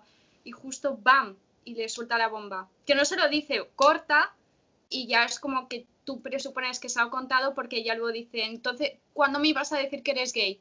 Y él, es que no soy gay, ¿sabes? Y por eso también me gusta porque la gente tal vez tiene un poco esa idea de, ah, si eres es que eres gay. Y es de, no, no, me, me, gustan las mujeres, pero yo no, es que yo no soy un hombre, ¿sabes? En plan, no, soy un hombre, pero no me siento como un hombre. Tal vez siempre, sobre todo antes, ahora somos mucho más abiertos y gracias a Dios entendemos más cosas, pero hay gente que todavía tal vez no. Bueno, eh, está el tema, el tema trans ahora un poco delicado. Sí. Con las TERFs feministas tras excluyentes, pero bueno, no, no, no, vamos a abrir ese melón no porque este como empiece yo a, a rajar, es un tema que me pone bastante mal humor y bastante, en fin, bueno, pues eso, que no se merecen minutos de nuestra de nuestro podcast, porque la gente que no es capaz de empatizar y de intentar entender la situación del de al lado y que de repente niega totalmente a otra persona, o sea, es que lo siento. Para mí el feminismo es empatía también y si tú estás excluyendo a las trans estás demostrando que empatía tienes cero, porque no porque tú no puedas vivir ese proceso no significa que no existan, pero bueno. Eh, ya está. sí, pero es que es lo que estamos hablando, dices, pero tío, ¿somos, ¿somos personas o no somos personas? Porque dices, sí. tienes la suerte, pues eso, tienes la suerte, por ejemplo, de haber encontrado una pareja, no sé, en tanto que lo que te digo, no sé, que no haga verdaderas bestialidades donde hay límites reales, yo creo, ya para lo que puedes tolerar, no sé, hijo, en fin, tenemos que saber perdonar a las personas. Sí, claro. que saber entender, pues... Empatía, ya está. Cuestiones, digamos, coyunturales, que además, además a veces tienen que ver con muchos aspectos, que si mi pareja, yo, estoy, yo la amo y, y es una buena persona y está conmigo y no sé, tiene una necesidad interior que me dice, yo soy hetero y soy hetero convencido y además me he probado mi propia sexualidad a mí mismo para darme cuenta un poco de, de qué implica ese estímulo sexual en mí, ¿sabes? Vale, eso lo he podido sentir. Pero si la persona a la que amo, que se compromete, que es una persona conmigo, veo que está pasando por un proceso emocional que a lo mejor necesita, no sé, ¿sabes? Cambiar su físico. Y la yo, yo, voy a poner por encima el amor que tenga una persona. Es que encima no le voy a escupir y decirle, ah, que te vas a cambiar. A mentira, ¿sabes? Que ya lo estás pasando mal y debe ser un proceso emocional difícil. Pero es eso, yo supongo que, ahí también es entender de que cada persona decir es que yo no podría, otra decir pues no podría como pareja, pero te voy a ayudar. También hay que entender, hacer un poco abogado del diablo de la otra persona, ¿sabes? De imagínate de es que yo no me he apuntado para esto, ¿sabes? Yo no veía esto venir pero yo creo que al final, si el amor que tú sientes por esa persona. Me gusta esto en la película, de que te intenta poner en esa posición de yo qué haría. Y en verdad no tienes ni idea hasta que te pasa. Creo que con, ese sentimiento, cuando cumpláis 70 años y no te atraiga ya sexualmente, vas a decir, bueno, vete, vete, a paseo que ya no me tal, voy a ver si me puedo hacer a gente de 30 años menos. En plan, tío, la sexualidad mm, por encima del amor, no sé, ¿sabes? No, yo, o sea, yo creo, yo opino igual que Manu, creo que sí, creo que si lo que sientes por esa persona es realmente amor y es realmente fuerte, eres capaz de, obviamente tendrás un proceso de adaptación y tendrás tus movidas y, tu crisis y todo lo que quieras, pero al final yo creo que si lo que sientes es real, eh, pues podrás Mm, seguir avanzando al lado de esa persona y seguir como pareja. Otra cosa es que este, este tipo de cosas, igual que por ejemplo la cuarentena, ponga a prueba si lo que realmente entre dos personas es amor o no, porque eso suele pasar, que de repente viene un estímulo externo o interno que pone a prueba ese amor y ese amor pues resulta que, que no, que no, que se acaba y que no. Pero pues eso, también lo que me gusta es por otra cosa de que eh, Lorenz, él es profesor y hay una escena en la que él está mirando a sus estudiantes, a las chicas estudiantes, como una se cepilla el pelo, como una se va tocando el pelo, como tal, una lo está mirando. Y tú tal vez si eres estudiante o lo ves desde otra perspectiva dirías, se está fijando en ellas porque tal vez es un golfo, un guarro o está no sé qué. Pero no, él las está mirando porque él quiere ser como ellas. ¡Guarro! Él quiere ser como ellas. De hecho, se pone clips en los dedos como si fuesen uñas largas, tal, que creo que todas lo hemos hecho de niñas, ¿sabes? Y hace eso, ¿sabes? Y me gusta ponerte un poco en la piel de no todo, no puedes presuponer cosas tan rápido, solo porque alguien me esté mirando, no sea porque está por mí o me esté juzgando o, ¿sabes? Pueden ser mil otras cosas y me mm. gusta de que lo ponga un poco... Sí, sí, también es lo que decíamos, ¿no? Que eh, ah, no, tiene miedo, no tiene miedo de hablar de ciertos temas, de tocar ciertos temas. se la suda bastante lo que opinen de él. o sea, de hecho, yo he visto un montón de entrevistas que, bueno, pues que como que le dicen que si es un narcisista, que si es un egocéntrico, porque no solo escribe, sino que dirige, sino que protagoniza, sino que a veces diseña ¿eh? vestuario. Yo haría lo mismo. no es que sea Claro, no es que, y él lo dice, no es que yo sea un egolatra, es que soy un control freak, o sea, necesito tenerlo todo en control. Y si yo he tenido esta idea, pues es que necesito eh, escribirla y dirigirla y protagonizarla. Claro, y yo de todo. lo mismo. a ver, si tú puedes, adelante. Yo lo entiendo a ese, nivel y a veces eh, ese eh, egocentric, ¿cómo se llama? Soy un egocentric, ¿no? Egocentric. No, ego Control freak, control freak. Lo dice en catalán y soy un egocentric. Eh, eso que dice, pero eso en el cine es una, es una cosa, ¿eh? Lo de, porque dices, Tarantino, o sea, ¿dónde llegan, los límites en el, ¿dónde llegan los límites en el cine? Porque hay tantos elementos, porque un escritor, dices, estoy yo solo, yo voy a, voy a escribir yo el libro, no me lo va a escribir mi primo. Pero en el cine hay tantos aspectos que puede controlar uno, artísticos, que dice, ¿dónde están mis límites? ¿Escribo el guion y dirijo? ¿O no? ¿O hago 20? Claro, claro. Si tú puedes, claro. Yo creo que tú pones tu límite de decir, mira, macho, yo es que dirigir no podría, pero voy a hacer el guion. O, o, voy, ¿sabes? Es cada uno lo que se le da bien. Si a este chaval se le da bien todo, pues bien por él. Que otra cosa que me gusta es cuando corta las escenas muy de golpe por ejemplo, Lorenz le pregunta, una vez que le dice esto, ¿sabes? le está en el suelo como mirando a, su chica y tal, le dice, ¿me odias? Y pam, y justo cortan la escena. Y te quedas de, ¿sabes? Como que ha dicho, qué ha pasado, ¿sabes? sí, te deja mucho con la miel en los labios también, ¿no? Le gusta mucho también hacer eso. Y sí, o sea, a mí también me gusta mucho que él es como muy familiar en el sentido de que eh, trabaja siempre con el mismo director de fotografía. Eh, trabaja, no sé, no, sé cuál es su nombre ahora mismo, lo siento mucho. Disculpe, señor, donde quiera que esté. Pero él siempre, siempre trabaja casi siempre con él, porque bueno, al final, pues lo que él dice, yo confío plenamente en él, tenemos una confianza de que si yo hago algo un poco tal, él me va a decir, oye, chico, esto, esto no está bien, esto está fuera de lugar.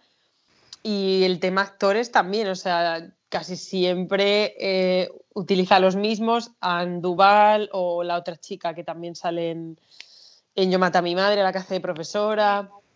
Y yo haría lo mismo, tal vez, si fuese un director. Sí, yo, también lo entiendo así. Lo hace. Si has conocido, porque hay muchos, muchos actores, pero si has conocido uno que actúa súper bien, que puede mm, ponerse en cualquier papel, con el que te llevas bien, que no te da problemas y tal, ¿por qué buscar otra cosa si esto no está roto, no?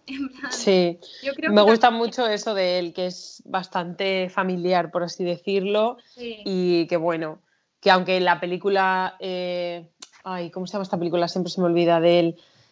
Eh, la de Ray Donovan. la, muerte de Ray Donovan o algo así, ¿no? Ahí, bueno, es, creo que es la única película de toda su carrera que hay actores en plan Jessica Chastain, Kit Harrington, un poco más de renombre. Sí. Pero el resto son todos, pues, pues eso, los actores que, con los que él ha empezado a trabajar y con los que ha visto que hay conexión y no sé, eso me gusta mucho de él también, me gusta bastante. Eso, lo he dicho, me ha gustado mucho y creo que si tienes tiempo, tienes paciencia o mírate una parte con, y luego paras y luego te vas y vuelves tal como yo, si no se me hace demasiado largo, pero eso, si tienes tiempo tal, porque de hecho me hizo mucha gracia porque en Lawrence Anyways el, protagonista está dando una clase y dice, Praus describe demasiado para mi gusto. 300 páginas para decirnos que Tutor folla a, a, Tatev o, algo así, no me acuerdo, es demasiado. Y para mi gusto, eh, Dolan hace las pelis también demasiado largas, ¿sabes? De que justo el personaje dice, Praus escribe demasiado, para mí Dolan hace las pelis demasiado largas para mi gusto, pero bueno, por lo demás, me parece estéticamente muy bonito y, esto. Y no sabía de que también ha hecho videoclips. Sí, es verdad, sí. Hizo el de Adele, el de Hello, y que me quedé súper loca, me quedé, en serio, ostras, la de veces que he visto el videoclip. y, es súper bonito. y luego ha hecho un videoclip de un grupo que se llama Indochine que se llama College Boy. Sí, bueno, que ellos, o sea, creo que ese grupo sale en, una de sus pelis. Em, no sé, por resumir a Xavier Dolan, pues hay que darle una oportunidad, eh, verse sus películas. No nos da tiempo a hablar de, Thomas de Fan, por ejemplo, que me encanta también, que es ahí como un rollo thriller, un rollo eh, síndrome de Estocolmo, con una escena también que bailan un tango bastante erótico, como hemos dicho antes, erótico por la tensión que crea. Y bueno, pues mira, que Xavier Dolan, pues que... Yo diría dos cosas más, súper rápido. Una, la de Indochina está muy bien de que trata el tema del bullying, que otra vez trata sobre temas muy fuertes y hace, de hecho sale en la portada de, la de la muerte de, se me ha olvidado el nombre también otra vez, de la muerte de Donovan o de Dolan o algo así. Sí, la pues de la, sí, sí sale el, unas manos que tapan los ojos, tal. Y en este videoclip la gente lleva una venda como diciendo de que no ven el bullying que le hacen a un niño, ¿sabes? Y bueno, mirar el videoclip tiene mucho, mucho significado. Es, a mí me gustó mucho, la verdad, y está muy bien. De hecho, sale como al final viene la policía y pegan tiros al pobre chaval, tal, porque pone un poco eso de que a veces la policía, en vez de ayudar a los que lo necesitan, como que se equivocan y, y contrario, ¿sabes? Y luego actuar es como, vale, pues este es el malo, ¿sabes? Y luego otra cosa que Xavier Dolan sale en It 2. Al principio de It 2, que es la escena que hay dos gays que se besan y luego matan ¿Ah, a uno. Ah, pues él es, él es, eh, sale ahí, que es el que muere, es el que lleva la gorra y tal, y al que le dan una Sí, porque creo que él era como súper fan de, Sí, de sí, It. sí, lo dijo. Dijo, mira, sácame aunque sea una cortina, un pomo de puerta, dijo lo que sea, pero por favor quiero salir. Y le dije, no, va, pues hacemos esta escena. Y, y no tenía ni idea, esa escena además me pareció tan horrible, ¿sabes? Casi peor que toda la película, es tremenda. Y él sale ahí y me parece... Me pareció muy curioso de que ha hecho dos videoclips, el de, además, uno súper conocido, el de Adele, y luego que ha salido en It 2, que no tenía ni idea de que era él, y justo, mira, Sí, creo que también ha hecho doblaje de alguna película Sí, de sí. animación y tal. eh, Eh, Xavier Dolan, al- artista multidisciplinar, Totalmente. La verdad, tiene Artista mucho multimedia. talento, me gusta mucho. artista multimedia. De la Eh, grado superior de imagen y sonido. A mí me ha gustado mucho, tienes que tener paciencia y eso, y si te gusta el drama, te va a gustar Xavier. a tope con Xavier. Tope, a tope. Vamos, a mí me encanta. Viva el drama, viva Xavier. Un saludo para Xavi, un saludo para Xavi y Y te invitamos a nuestro programa número 100. Ay, ojalá. Ojalá, me muero. Lo que pasa es que a mí me da, me da un ataque si viene. Xavier Dolan.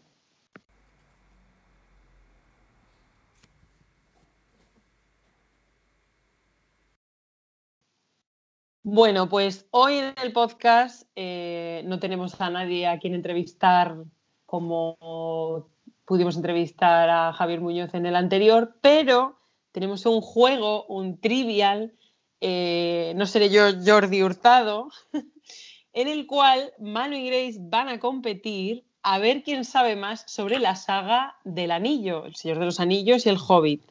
Así que bueno, ¿estáis listos?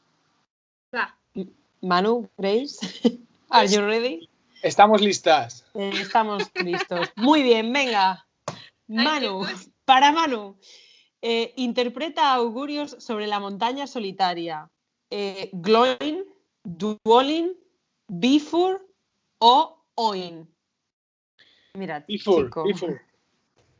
Bifur, Sí. pues no, es Oin. Eh, Grace, montaña cuya llave para poder entrar, ella la posee. Bofur, Smaug, Gandalf o Thorin. Smaug. No, Gandalf. Joder. es que son todas del Hobbit, esto es muy difícil. A ver, Manu. Dime. Bilbo acompañará a los enanos en calidad de explorador, mascota de la suerte, saqueador o espía. Espía. No, saqueador. Grace, venga, vamos, esta la adivinas. Es alérgico al pelo de caballo. Nori, Gandalf, Kili o Bilbo. Kiri. No, Bilbo. ¿Y Eh, he, de decir que, he de decir que yo no sé ninguna de estas porque las estoy leyendo, pero vamos. A ver, Manu.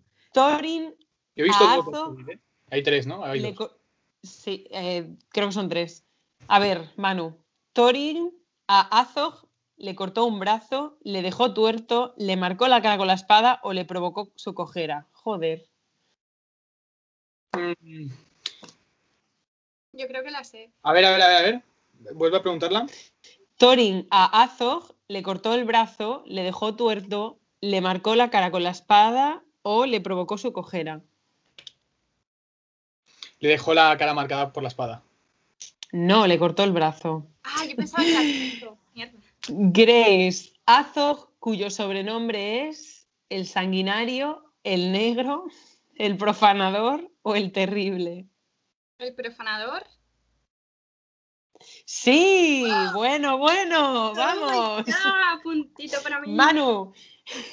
Y su vástago es Volgo, Gideon, Beorn o Jathneg. Madre mía. Y su vástago es, ¿no? Es así.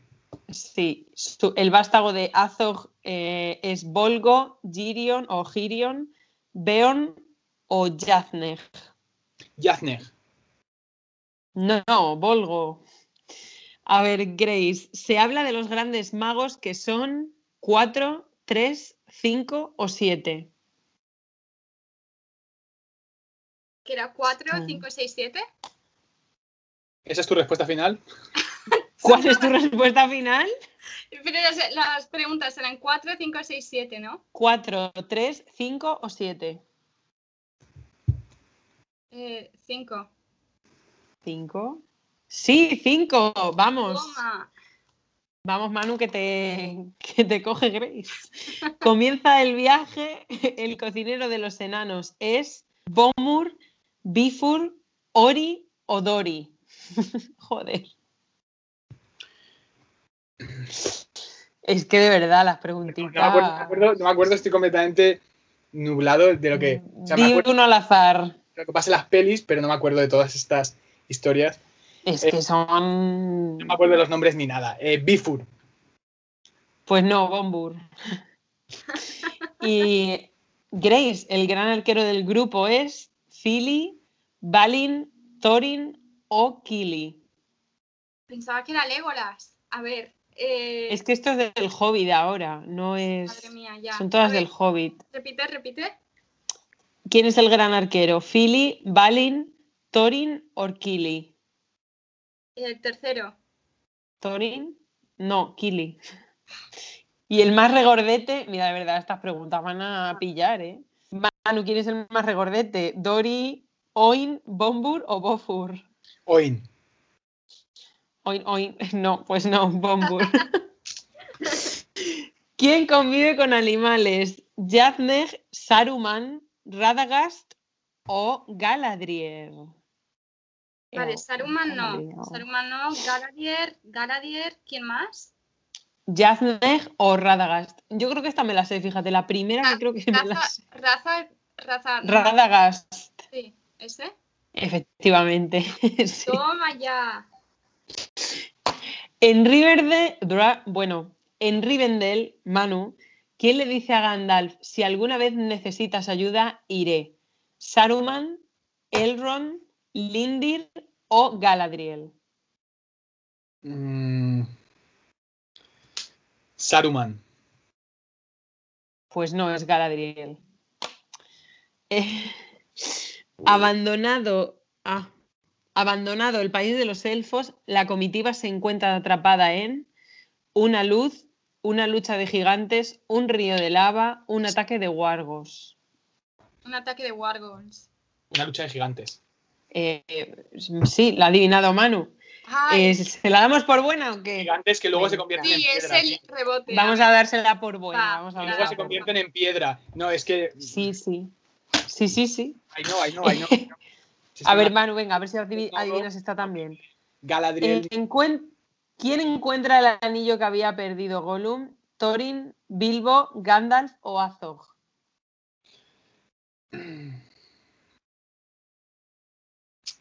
El anillo lo encuentra. ¿El anillo para cuándo? El ani- El anillo para cuando. Yo creo que lo debe encontrar Bilbo y se lo queda a él. Ya, yo también pienso lo mismo. Efectivamente. Muy bien, Manu. Bueno, Ay, ay, ay. Vamos. Grace. tengo indicios.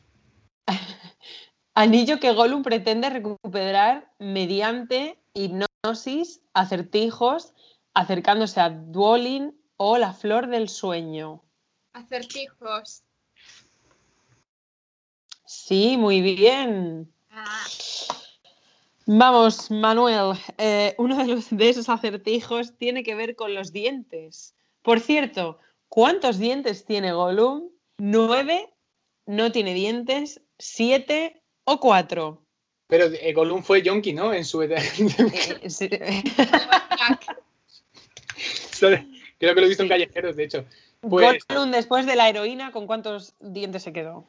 ¿Con nueve? ¿Con cero? ¿Con siete o con cuatro? Yo creo que Gollum debe tener cuatro dientes. Yo digo que nueve. No, tiene nueve. ¡Oh! Lo he Te has averiguado. dejado llevar por, por, por los clichés. A ver, Grace, tres de estas soluciones de, ace- de acertijos son ciertas en el reto que mantienen Gollum y Bilbo. Una es inventada concretamente. Madre mía, qué difícil es esta pregunta. A ver. El viento, los huevos, el valor o el tiempo.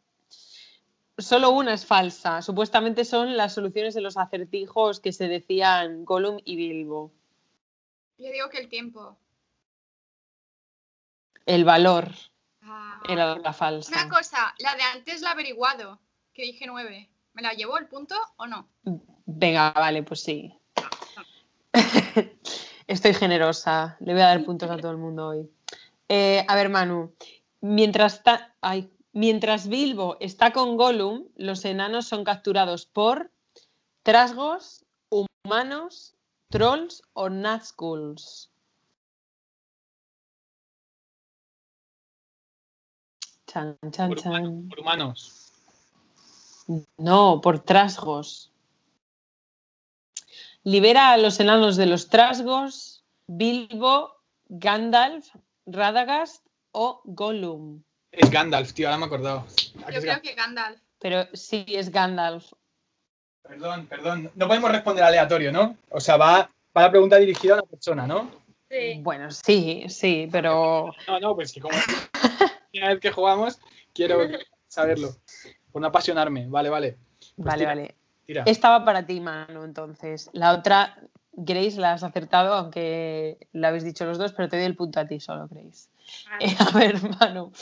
eh, y en la pelea que se origina, acaba con el rey de los trasgos, Kili, Gandalf, Thorin o Balin.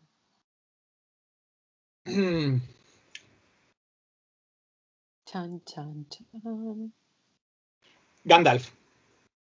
Muy bien, vamos, que estamos en racha. A ver, Grace.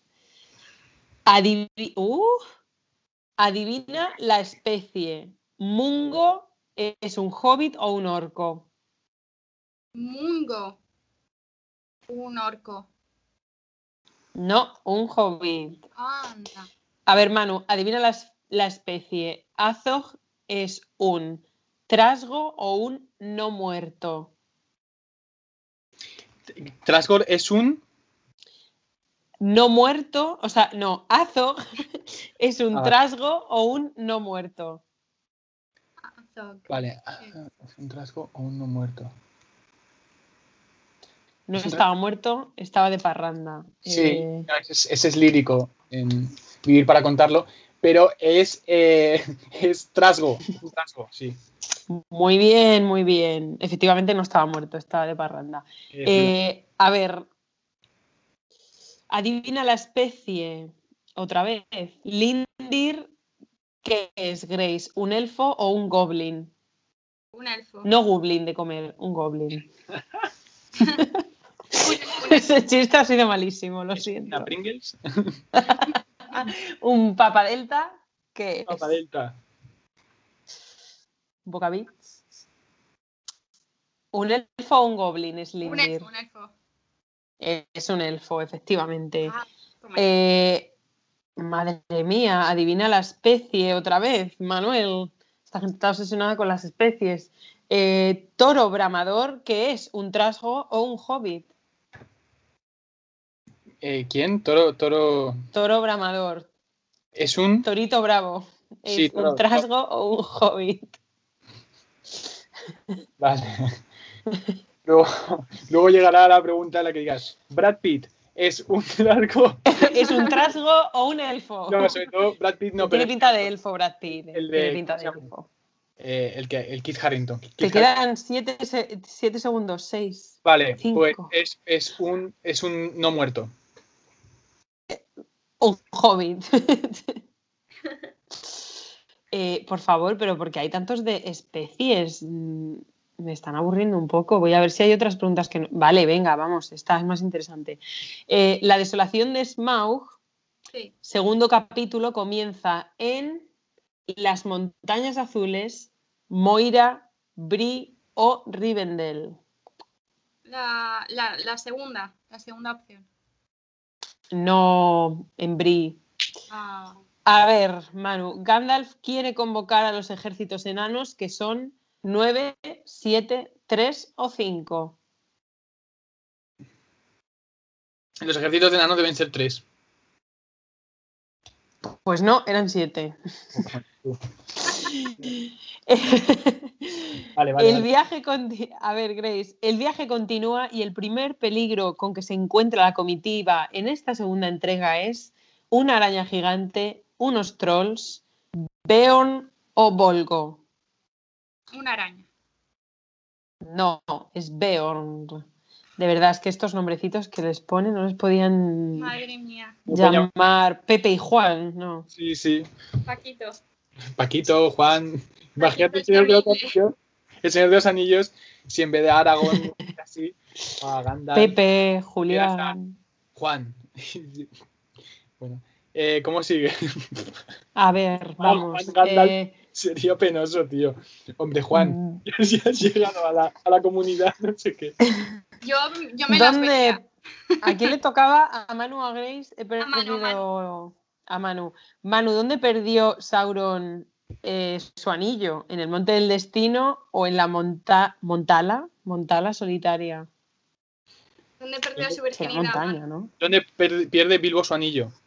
No, Sauron, Sauron. ¿Dónde perdió Sauron su anillo? Eh, Vibrador. ¿En el vale. Monte del Destino o en la Montala solitaria? Que yo no sé en si el monte, es del destino, el monte del destino. Muy bien, sí lo, sí lo perdió ahí.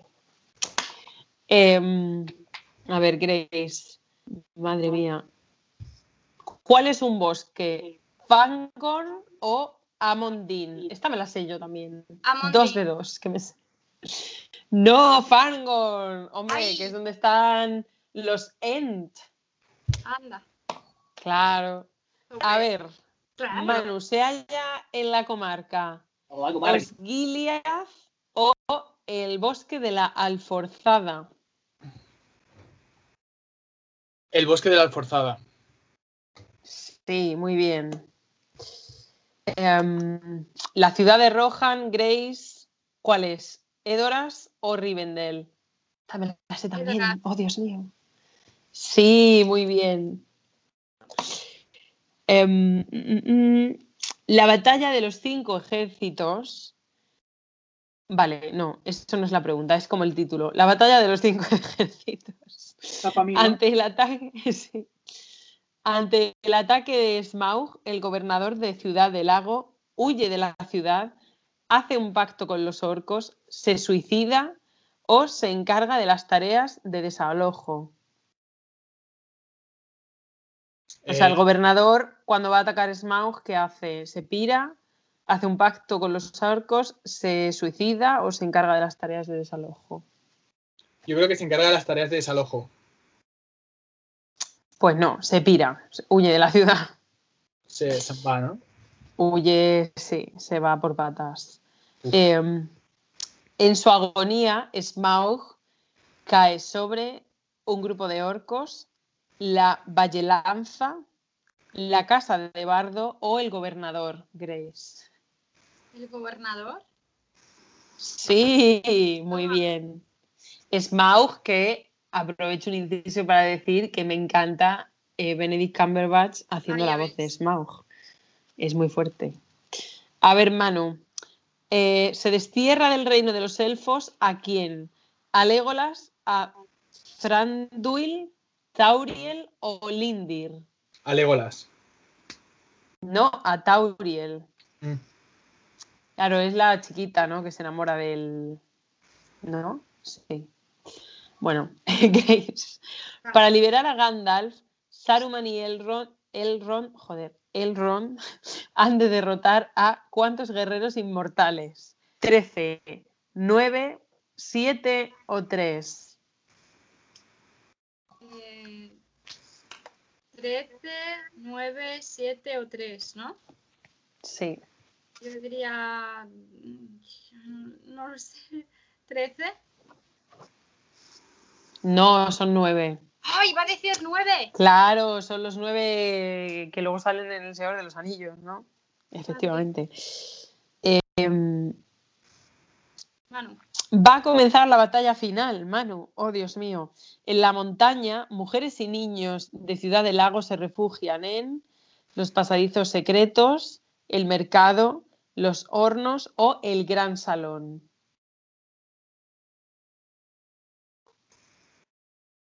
Los hornos. No, en el gran salón. Para evitar participar en la batalla, Grace, eh, Aldrid, ¿qué hace? Se oculta en un carro de alimentos, se refugia dentro de un tonel de hidromiel, se traviste y se viste de mujer o abandona escondidas la montaña. Lo de la hidromiel son los heavies de aquí del Carmen.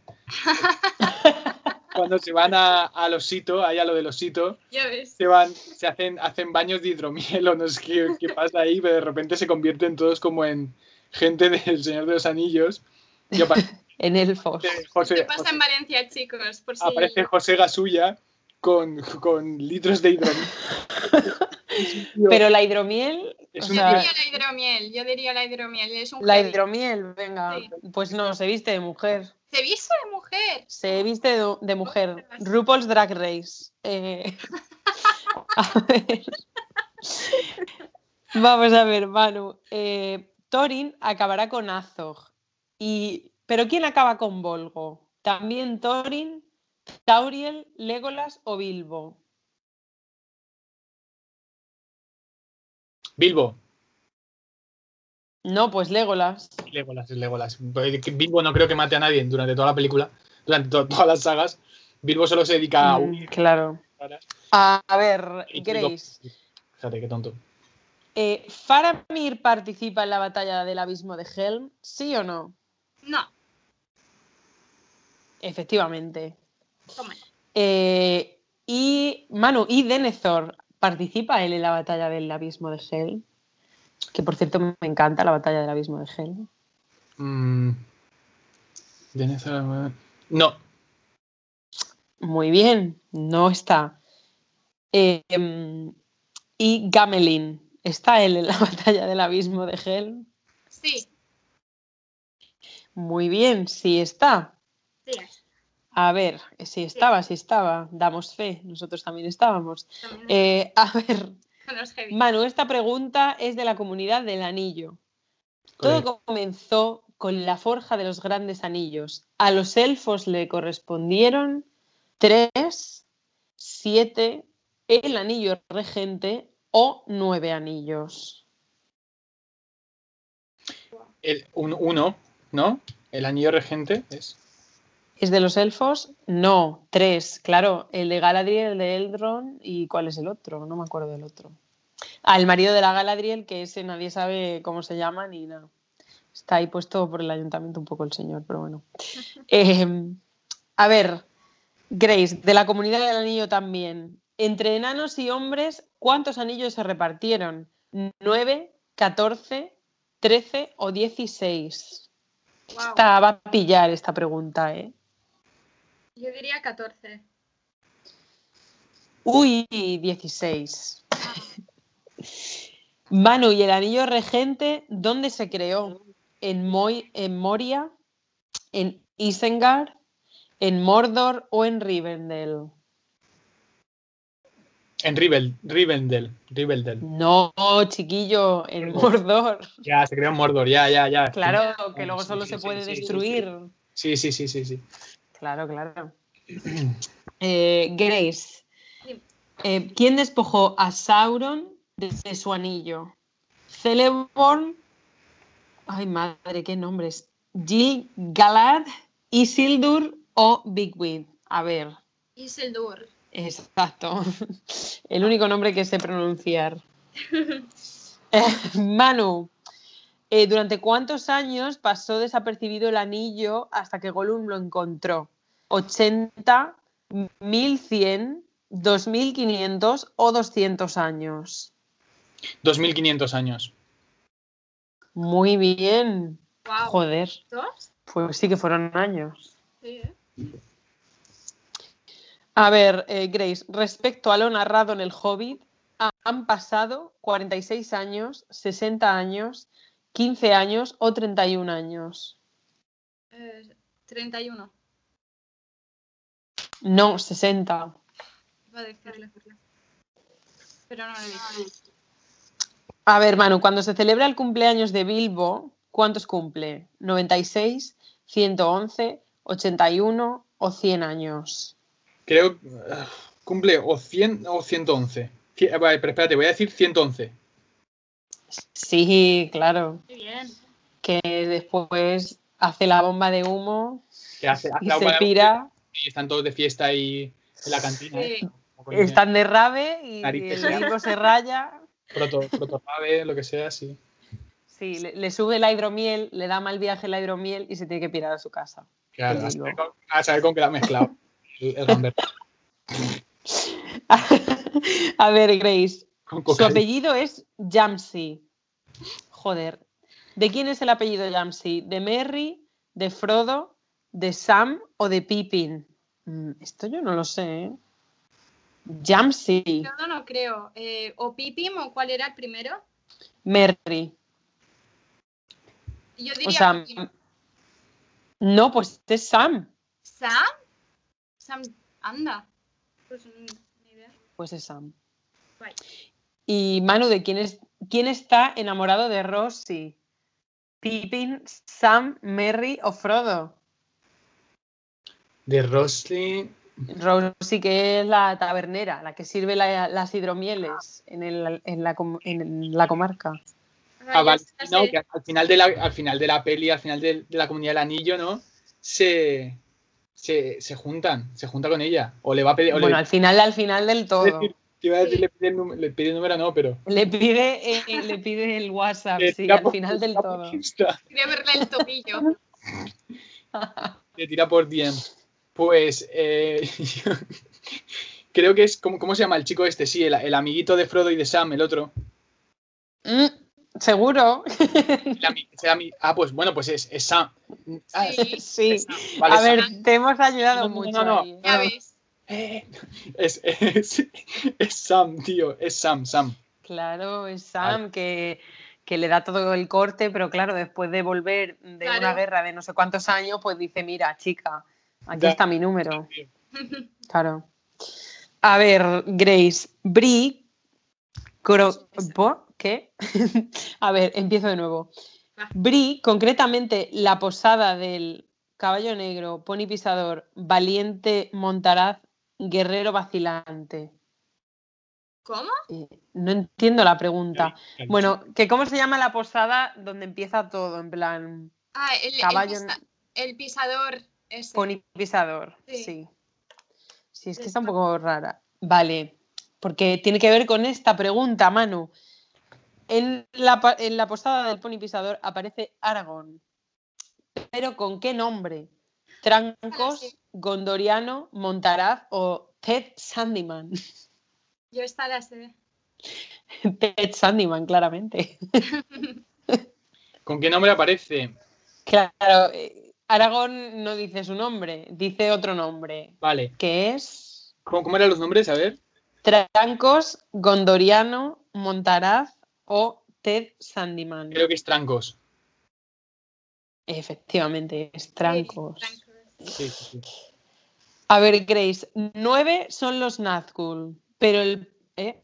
Sí, nueve son los Nazgûl, pero el primer ataque en busca del anillo son... Cuando atacan la primera vez en busca del anillo son seis, cinco, los nueve o tres. Tres. No, no son cinco. Ah, jope. Pensaba que eran tres. A ver, Manu, ¿de quién es el apodo El Sabio? ¿De Saruman? ¿De Haldir? ¿De Elrond o de Gandalf? Gandalf. No, de Saruman. Gandalf es el es el gris. ¿no? Ah, ese gris. Ah, vale, sí. Vale, vale. Eh, sí. Gandalf el gris. Eh, vamos a ver, Grace. El primer ataque orco a la comunidad se produce en la atalaya de Ar- uf, la atalaya de Amon Sul, Barad-dur, el paso de Rohan o Moira. Buena idea. ¿Moira? Pues sí, pues, pues las la has acertado. De chiripa. Y el grupo que entra ahí, Manu, encuentra una tumba. ¿Que de quién es? ¿De Thorin, de Dualin, de Balin o de Kili?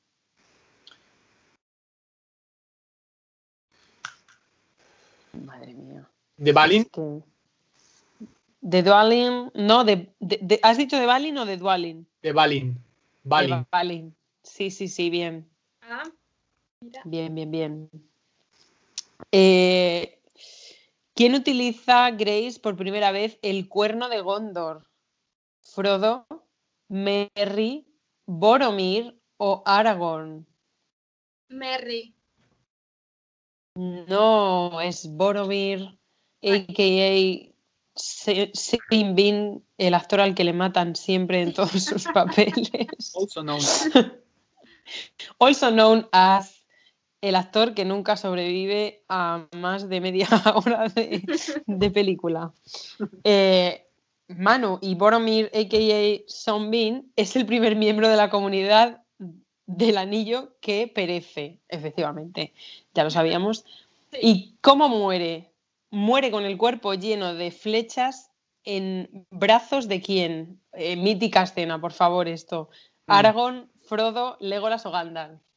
Ya, eh, a ver, es el primero que muere. A ver, repite el principio. Claro, o sea, Boromir muere en brazos de quién? Sí. En, en brazos, espérate, en brazos de Aragón, creo. Mm, Claro, o sea, Sí. esa escena que yo lloro siempre como un bebé, por favor. Me encanta esa escena. Y Grace, Merry y Pippin en son el capturados. está en el bosque. Claro, sí, que es cuando le dice la frase esta de te habría seguido mi, mi capitán, mi Sí. rey, mi hermano. Sí, sí, sí. sí, Todo sí, profundo. sí. Sí. Em, a ver, Grace, Merry y Pippin son capturados. Tres personajes irán en su rescate. ¿Quién sobra de estos personajes que van al rescate? ¿Gandalf, Gimli, Aragorn o Legolas? ¿Quién no va a por Merry y Pippin, básicamente? A ver, Legolas, Gandalf. ¿Quién más? ¿Gandalf, Gimli, Aragorn o Legolas? ¿Cuál de esos no va? Gimli. No. ¿Segura? Mm, creo que Gandalf. Exacto, muy bien, sí. Gandalf. Y Gandalf dice que pasa por los- tenemos que cortar, ¿eh? Se nos está acabando el tiempo. Bueno, se acaba el tiempo ya del trivial. Bueno, pues el tiempo del trivial se acaba. Hemos aprendido un poquito más de El Señor de los Anillos y el ganador o ganadora es. Lo veremos en el próximo capítulo. to be continued. Continúa. Ay, madre me meo. Ay. Ha sido difícil, ¿eh?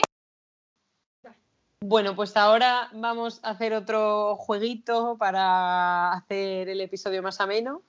Y bueno, creo que Grace tiene unos papeles con diferentes géneros de cine y bueno, pues el que nos toque, pues vamos a rajar a tope, ¿no? De ese, de ese género. Si nos gusta o a rajar. A muerte. Vamos a ver. Que me ahogo. A ver, No te ahogues, por que favor. me ahogo. ¿Qué le tengo que decir? Vale, no estoy mirando, estoy escogiendo.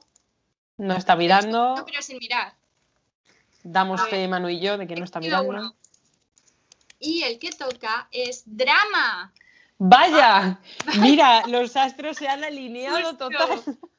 Justo hablando del. No hemos hablado de drama apenas. No, no, no, Eh, Para hacerlo Este- vamos a hablar de traumas y dramas. Pues a ver, drama, yo estoy muy a favor del drama, creo que es mi género favorito. Eh, ¿Tu mano qué dices? ¿Estás a favor o en contra? Bueno, tampoco tienes por qué estar en contra, pero ¿qué opinas del drama? ¿Qué opino del drama? Pues opino que es un género que... Es que ¿sabes lo que pasa con los géneros? Yo creo. Ahora con los géneros la cosa ya está un poquito más mezclada, no son tan puros. Sí, Entonces, eso también hace que, que bueno, que lo que estás viendo, eh, el, el producto artístico que estés viendo, esté compuesto de muchos elementos, no solo de géneros concretos donde toda la línea argumental gira en torno a un género. De hecho, buenos directores también te lo dicen, te dicen, yo hice una película yo vi, me fui a una charla, bueno, fui a una charla, no, cuando estudiaba en la escuela de cine, a dar una charla un tío que es de Finlandia, que se llama, que se llama, eh, mm, me mataría, porque es muy buena. Además, me he visto alguna peli suya y es realmente... Aki Kaurismaki. Y Aki Kaurismaki hizo Crimen y Castigo. Grabó Crimen y Castigo, la peli. Basada en el libro Crime and Punishment. Y entonces, eh, él dijo que el error que él cometió cuando rodó Crimen y Castigo fue que en la película no puso humor, que es toda la película es muy Drama, dramática, drama. Es, Sí. muy- es muy dura, es muy dramática. Bueno, es que si te lees el libro no hay, porque yo me lo leí hace poco, realmente no hay mucho humor, ¿sabes? Si quiere Ya. hacer el- la película parecida al libro, Eso lo tiene entiendo, que... entiendo, pero ah, para mí, yo cogí el consejo, ¿eh? No sé si es porque él hizo una interpretación y para él en el cine sí que debería haber humor. Yo no lo sé, pero dijo, y dijo, y me acuerdo palabras textuales después de eso, dijo, dice, dice, cometí un grave error no poniendo humor.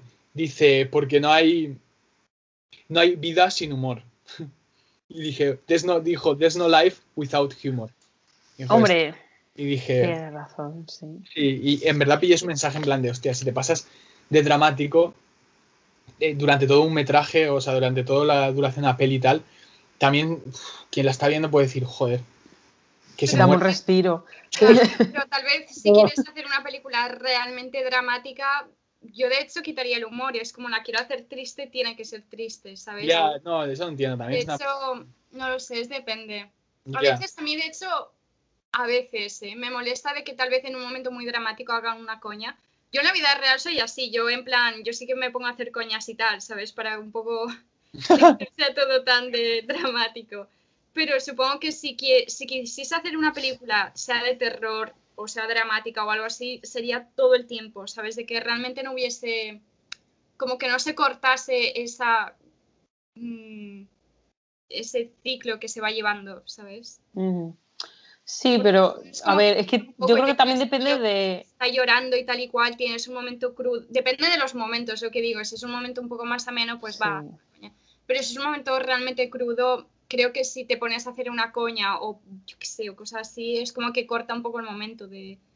Es depende de la y depende del director y depende del momento, supongo. también yo creo que depende del tipo de drama, porque yo creo que también Claro, hay también. diferentes tipos de drama. Hay dramas en plan period drama, ¿no? Como lo dicen aquí, en plan Jane Austen, eh, que los protagonistas sufren muchísimo, que se aman y no pueden estar juntos y al final no acaban juntos. A mí eso me encanta, la verdad. Eh, pero luego también hay dramas más oscuros, yo que sé, por ejemplo, del tipo eh, There Will Be Blood, ¿no? O la traducción Pozos de Ambición, que no tiene nada que ver con el título original, pero bueno. Suele pasar. Y que es un drama más oscuro, más de, de mostrar la parte fea del ser humano, de la ambición, de... Mm. Claro, hay dramas y dramas. Y a mí me gustan todos los tipos de dramas y bueno, pues hay días que me apetece más un drama que otro, pero no Sí. sé, yo es que soy muy fan del drama. Soy una drama queen. Pero y, y- y el drama también tiene que ver con cómo acaba la peli, ¿no? O sea, si la peli acaba chung- o sea, ¿Titanic es un drama o es una película romántica? Titanic es un drama romántico, ¿no? Claro, es un Yo lo drama veo así. romántico. Sí, sí, sí, sí. Pero a mí me gusta que los dramas acaben mal. A mí cuando un drama acaba bien me sienta Ah, fatal. a mí me parece un drama. Porque yo, A mí también, claro, si es un Por- drama, tiene que acabar mal. Como para mí una Exacto. película de terror tiene que acabar mal. Para que dé miedo y tal, no puede haber un final bueno, tiene que dar miedo, ¿sabes? Efectivamente. Tiene que dar Yo me pongo un drama para llorar. ¿sabes? De que acabe la peli y digas, macho, qué horror, ¿sabes? Pero es a lo que te metes. Si quieres Claro, yo me drama pongo un drama para llorar muchísimo y, y- y sacar todo, ¿no? Es, para mí es un poco terapia. Yo cuando a lo mejor tengo un día triste, me pongo música más triste aún y me pongo películas súper dramáticas. Y no sé, Sí, para mí es como... soltar toda esa. Sí, me gusta estar ahí lamiéndome mis heridas por 24 horas, eh, viendo cosas súper dramáticas, melancólicas, llorando, comiendo helado, todos los clichés. Y a mí me gusta que un drama acabe mal, porque si un drama acaba bien, me sienta mal. Digo, joder, que yo he puesto esa película para llorar, hostia. ¿Qué películas os gustan de drama? ¿Qué películas que os venga a la cabeza ahora es la que más os guste, que tenga que ver con, con el tema drama? Porque, bueno, Eh, Xavier pues- Dolan obviamente es un. Toda la filmografía de Xavier Dolan. Así que si quieres drama, mira a Xavier Dolan, que justo hemos hablado de él y es muy dramático, pero, pero es un buen drama. Sí, a, a mí, por ejemplo, Mami de Xavier Dolan me parece un drama que me gusta mucho, pero un drama que me encanta y es que sí, lloro, lloro bastante con esa película siempre, es em, La Edad de la Inocencia de Scorsese. No he visto esa. Uf, pues sí. Es un drama con Daniel Day-Lewis, además súper joven, súper apuesto, súper atractivo y me gusta mucho. Es uno de mis dramones así preferidos. Y Pozos de Ambición, que también sale Daniel Day-Lewis, casualmente. Pero esas son como las películas que yo siempre digo, "Pff, hoy estoy un poco de bajón, voy a ver Pozos de Ambición, que sale un personaje que es una mierda de persona y me hace sentir un poco mejor, ¿no? Sí. Es un poco así. No Ay, sé. Tú, Manu, ¿cuál es tu dramón favorito? Ay, perdón, Manu. Di. Mi dramón favorito. Titanic. No, estoy pensando en películas que incorporan el drama. eh, porque, por ejemplo, El pianista, el pianista de Uf, también, también, también. Polanski es, es- es un drama, es un drama de guerra. Y es una película. Muy dura. una película muy dura que además mm, dentro de- del drama también intenta como explicarte el, el- el valor de la vida a través del drama y en momentos que estoy recordando, por ejemplo, cuando están sentados, eh, que aún no están en un campo de concentración, pero están la familia protagonista que, de Adrian Brody y tal, ¿no? Y creo que es Adrian Brody que saca un caramelo y lo rompe en varios trozos En, sí, en siete y- trozos, creo. y se los da y se lo da a sus a sus familiares y tal y entonces eso de repente o sea de repente es un momento muy cálido dentro de, de todo lo que está pasando que dices ah se van a comer un, un caramelito sabes un trocito de caramelo en plan de tío en estos momentos eso es tiene un gran valor y a veces luego cuando tenemos de todo desechamos cualquier cosa Total. Sí. lo han visto Em, sí, sí. Em, se me, acababa de venir un drama a la mente y se me ha vuelto a ir. Perdón. y supongo que me volveré a acordar. Tengo, por pero sí. ejemplo, La vida es bella. Oh, Pero, mm, pero ahí es Mira, drama, es- pero es hay. Drama, pero le ponen a comedia, porque hace de Sí. que el padre intenta de que el niño no. Como que todo es un juego, de que están en un campo de concentración, pero como, no, no, si esto es un juego y vas ganando puntos y tal, pero acaba mal, ¿sabes? Por si alguien no la ha visto, no quiere decir el final, acaba mal, eh, bien, pero mal, ¿sabes? Eh, Eh, Y es dura. Yo me acuerdo, es de mis favoritas desde que era una niña. La vi y siempre me hace llorar esa película. Es, es drama, pero es un drama. ¿qué os parece qué os parece este hombre?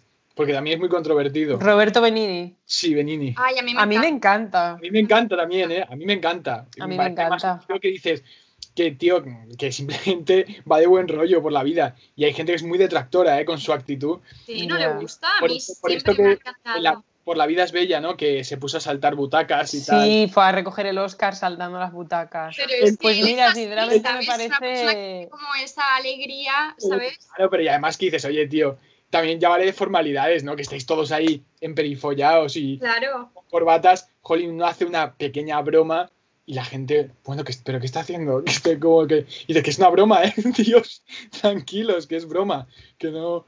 Y eso yo he oído a críticos, de hecho, algún crítico por ahí, que no recuerdo el nombre, siendo un poco duro con Benini por eso que hizo y, y tal, y como la actitud de él, que, que luego traspasa, o sea, bueno, o sea, al revés, ¿no? Se le incorpora a la pantalla sus papeles.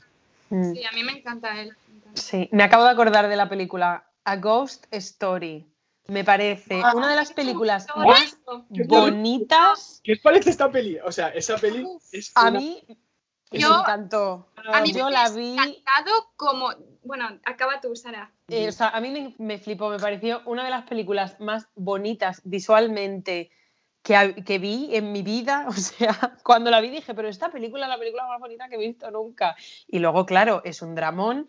Aparte, los actores, bueno, Rooney Mara, por favor, es que hay una escena eh, sin no hacer me mucho spoiler. pastel, tío, que no puedo con Sí. O sea, me parece sublime esa escena. Cómo No puedo, son cinco minutos de verla comerse un Mm, pastel. Son 10 juega. minutos comiéndose un pastel con ansiedad eh, que tú estás ahí diciendo, pero, pero esta chica, pero por favor, o sea, y me encantó esa escena porque me parece una manera de mm, retratar el drama y el pasarlo mal mm, y el duelo de una manera muy diferente, ¿no? Porque en el cine y en la vida, pues estamos siempre acostumbrados a el duelo, pues llorando, ay, no sé qué, esta cosa de lloro, y de repente me gusta mucho que el personaje este, su manera de pasar el drama es como muy para adentro, no llora, pero está destrozada, de repente se come un puto pastel que yo creo que vomitó de verdad Rooney Mara, porque es imposible que se comiera todo ese pastel y además con esa ansia con la que se lo come durante mm, 10 minutos casi, y, y, vamos, se lo come hasta ir corriendo y vomitar el personaje. Y no sé, me gustó mucho y me encantó, o sea, eh, me flipó, me encantó y me encanta A Ghost Story. Además, creo que está o estaba en Netflix. si podéis, vedla esta noche. yo- yo- no, yo la vi, la vi, además creo que la vi en el cine. Y es la de los fantasmas, ¿no? Que se miran de. Sí, sí, el fantasma Sí, sí, con la sabanita. con- con la ventana y luego inmediatamente la vi y dije, hostia, no sé qué acabo de, no sé qué acabo de ver esta película, what the fuck. Y me fui a mirar, o sea, casi al momento, críticas y tal. Y la gente también estaba despotricando bastante. De hecho, no sé si por Film Affinity y tal miráis un poco el rollo.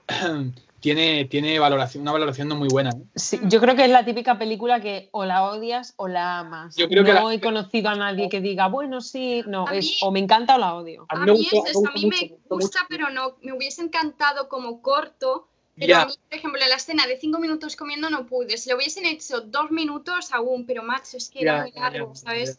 A mí Pero que todo en sí me gustó y escena. me parecía además la idea, ¿sabes? Con la sábana. Luego me gusta cuando está en una fiesta y hay este, mm, este hombre. El monólogo, Eso Dios, es que es brutal. Luego el además me encanta que- Viajes en el, viajes en el tiempo. Sí, está- sí, sí, sí. Me gustó. No a mí me flipó, me flipó mucho. pero, mm, como corto hubiese sido fenomenal. Pero como película se me hizo tal vez demasiado larga. Otra vez, lo de demasiado tal. Más que nada, fue- a mí lo que me mató fue la escena de, de la tarta. En plan, tío, de verdad, todo lo demás, si hubiesen hecho esa escena un poco más corta, me hubiese encantado la película. Pero a mí me encanta, o sea, me gustó que la hiciera tan larga porque al final tú te estabas sintiendo súper incómodo viendo eso también. O sea, era un poco me como. sentía aburrida, no era incómoda. Yo decía, macho, basta. Yo me, yo me empecé a encontrar, a mí, yo te juro que vi esa escena y me empecé a encontrar mal, de que me empezó a, a dar como asco, en plan, por favor, puede dejar de comer la tarta así, me está dando asco Sí, a mí también, o sea, me estoy me- encontrando mal como No. ella. me recordó una escena de Funny Games que, por, eso no quiero hacer spoiler, pero pasa algo muy malo. Y el padre pues va a la cocina y empieza a comer pan, ¿sabes? Pero está destrozadísimo. Sí, claro. ah, Y de hecho no se lo puede acabar, hace así y tal. Pero muchas veces a- yo- a mí me ha pasado de que he estado mal, mal y es como, va, tío, tengo que comer. O, ¿sabes? Claro, la aquí, ansiedad pues, también, no puedo, la ansiedad con la comida. Yo es una cosa que también he vivido. Yo mm, Sí. cada vez que venía la época de exámenes en la universidad, es que me podía comer la mesa, la silla y era ansiedad todo, o sea, ansiedad pura y dura. Me como a Manu también. Pero no de esa manera, de otra manera diferente. Sé.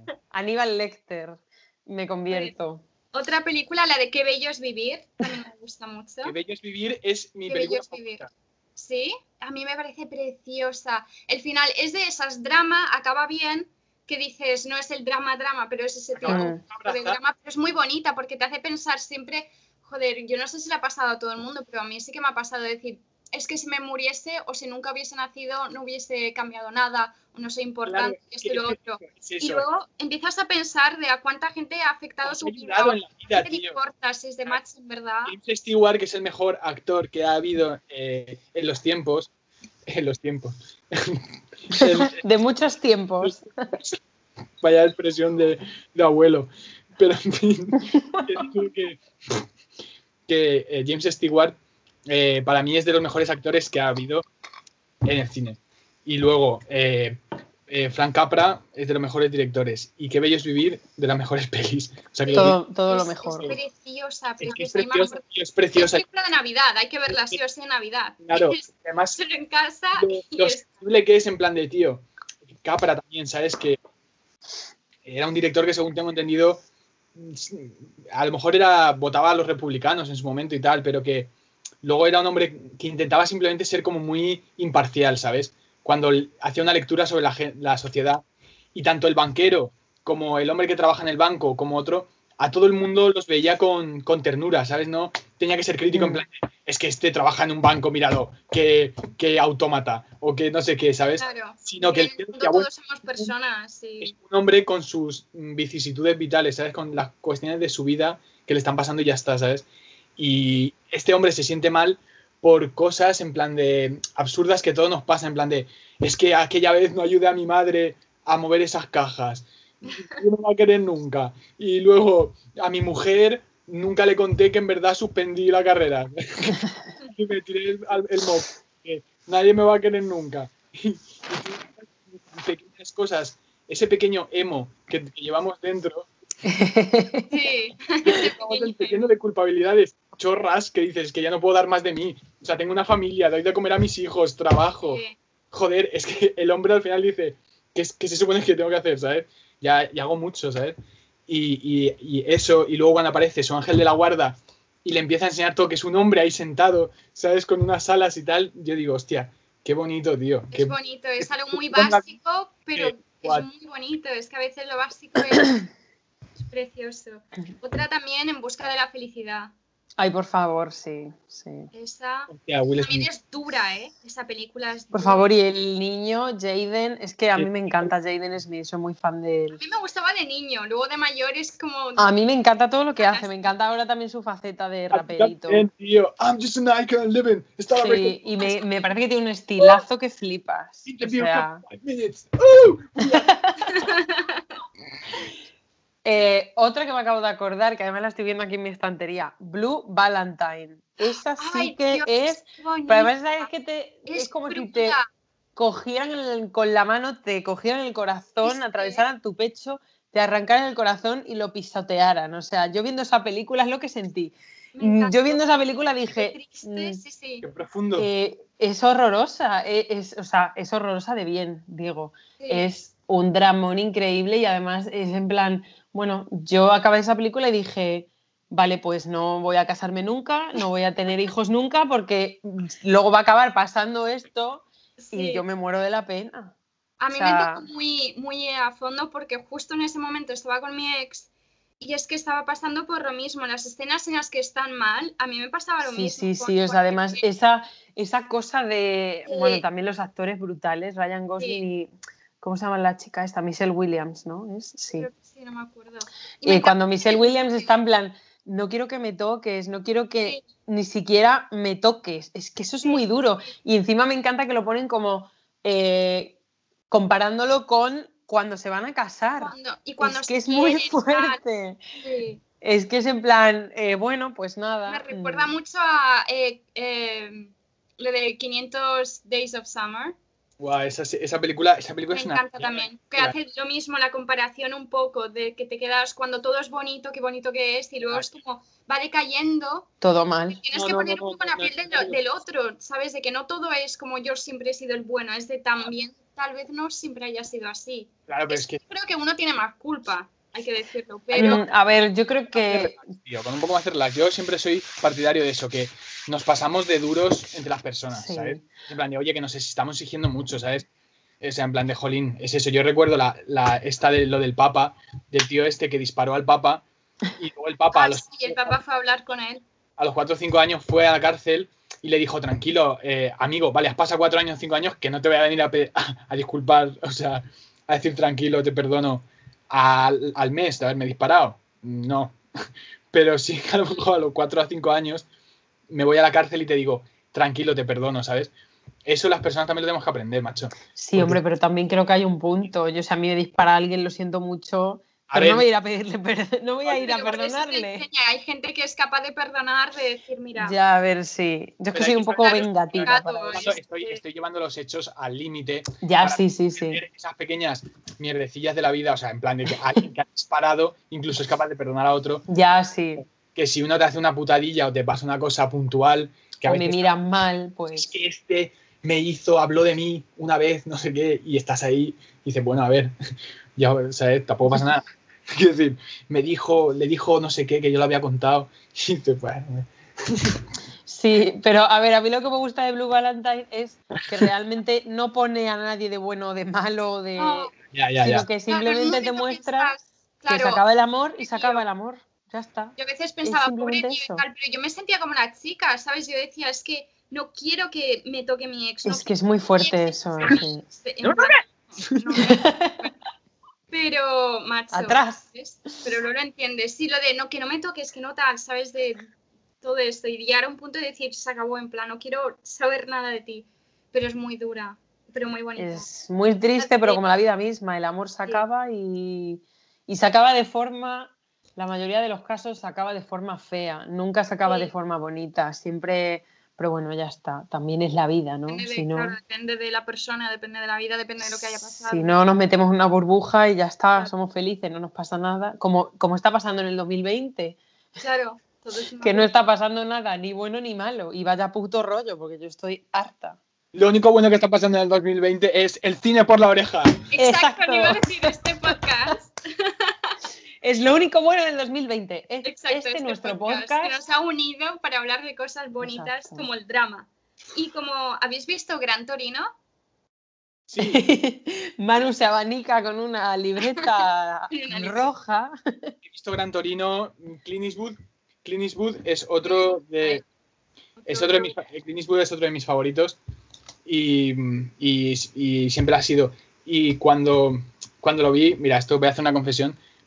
Con 12 o 13 años vi Los Puentes de Madison con mi madre, Sí. Sí. Otro dramón, hablando me- de dramas. un dramón Y el libro, no he romántico. visto la película todavía.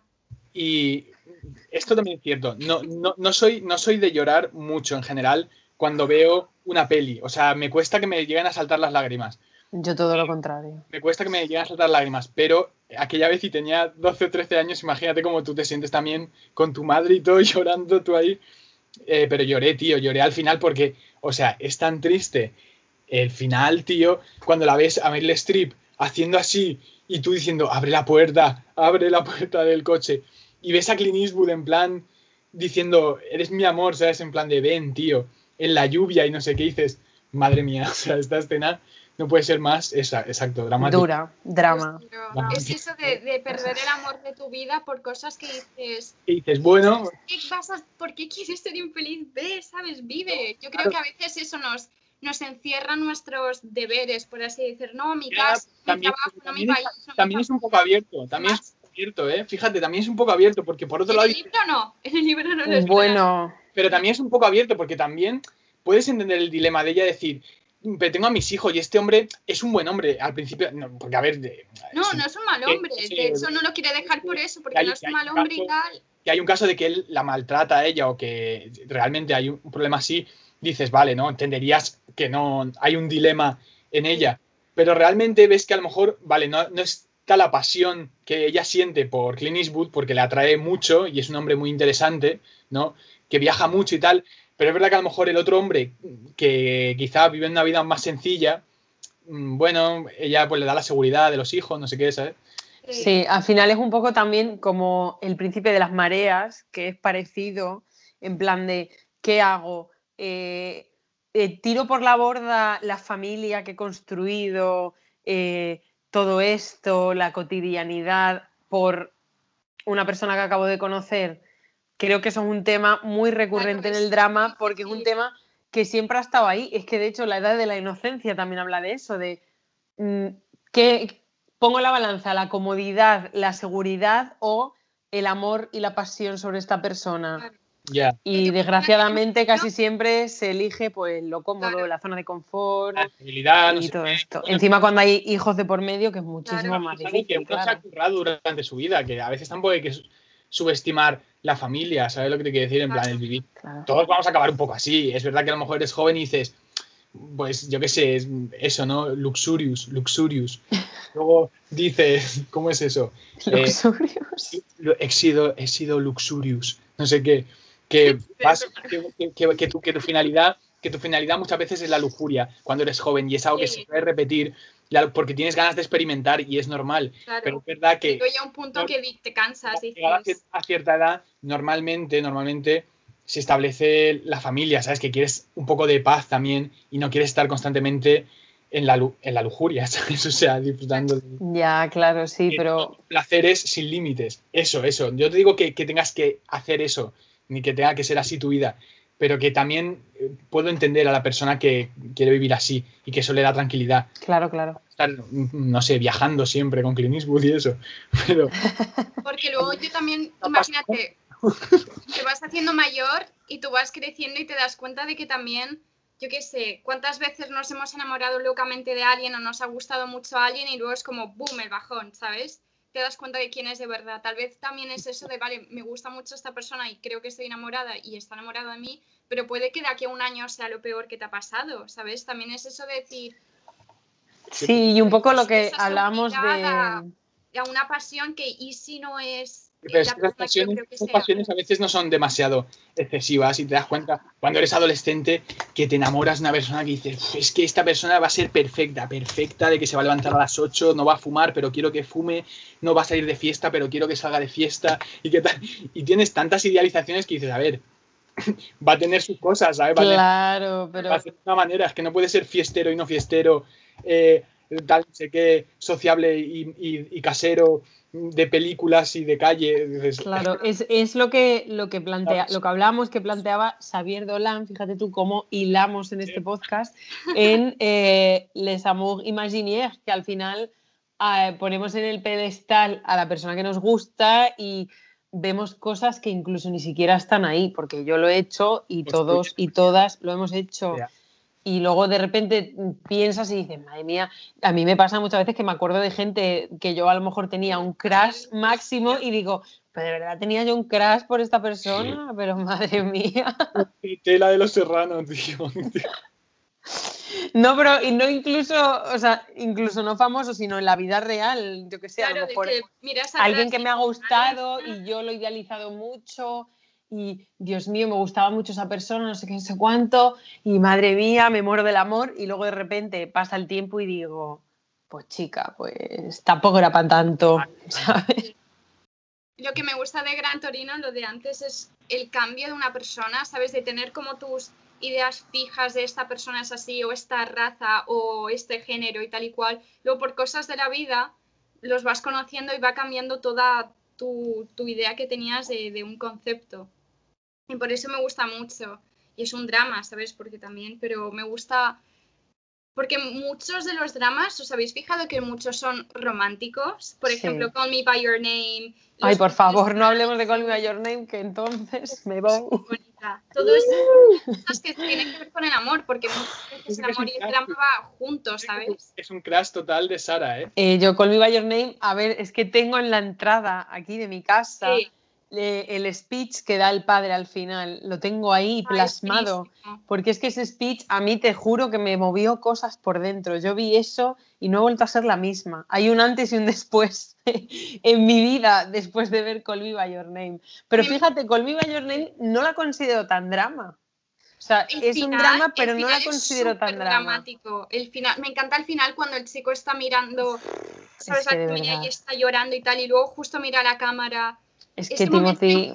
Ese amor, como un poco lo de los puentes de Madison, ese amor tuyo lo pierdes, ¿sabes? Además, era su primer amor, por así decirlo. Sí. Entonces es muy duro, ¿sabes? yo creo que es una película de, sobre todo para jóvenes, tal vez, de que, de que se han perdido su primer amor, de, ah, me siento igual, ¿sabes? Porque es un chavalín, ¿sabes? Y luego dices, a ver, pero sí que tienes mucha razón de que la mayoría de los dramas son románticos, porque estaba yo pensando también ahora en otro dramón, Casablanca. Dramón clásico y también es drama romántico. Claro, porque si es romántico se acaba bien, entonces es una comedia, es fantástico, todo maravilloso, pero si acaba mal un romance es un drama, ¿sabes? Claro. pero por eso a mí me gustan mucho los dramas románticos, porque en la vida no siempre salen bien las cosas. Por, eso. No sé, lo veo como más realista, ¿no? Sí. Veo más realista que los Em, protagonistas no acaben juntos a que acaben juntos. Sí, porque suele pasar.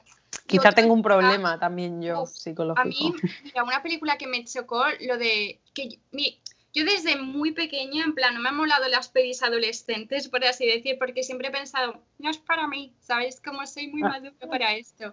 Te lo juro. Y me dijeron, mírate bajo la misma estrella. Y yo, mira, una peli de adolescentes, no sé qué, qué tontería. Pero estaba en mi casa y dije, bueno, pues no tengo nada que hacer, la voy a ver, me la recomiendan incluso chicos, ¿sabes? Que es un poco de me quedaba de en serio te gusta, porque de normal la mayoría de chicos como no suelen recomendarme películas de amor de adolescentes, ¿sabes? Y me quedé, bueno, si es tan buena, a ver qué. Y me puse a llorar de una manera con esa película. ¿La habéis visto bajo la misma? No, no la he visto. No. Yo pensaba, qué tontería de película, verás, eh, pero llorar, pero llorar, llorar. Hay una escena yendo para el final. Es que, a ver, son dos chicos que tienen cáncer, un chico y una chica, y ya con esa premisa dices, madre de Dios, ¿sabes? Reírme no me voy a reír. No, pero también mezclan como comedia, luego lo del amor. Es decir, es bastante amena, pero hay momentos que son crudos y además actúan bastante bien.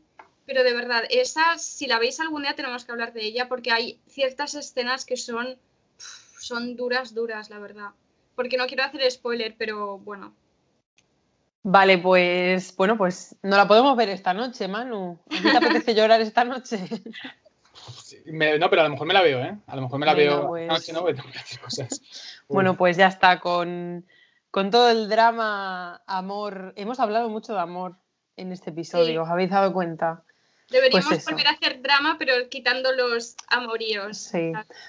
Pues eso, que All You Need Is Love, que lo decía los Beatles, y a la que paz y amor y el plus para el salón.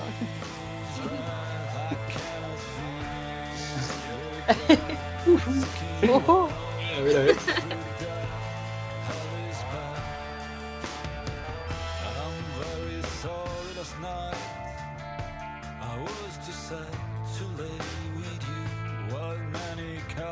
passing by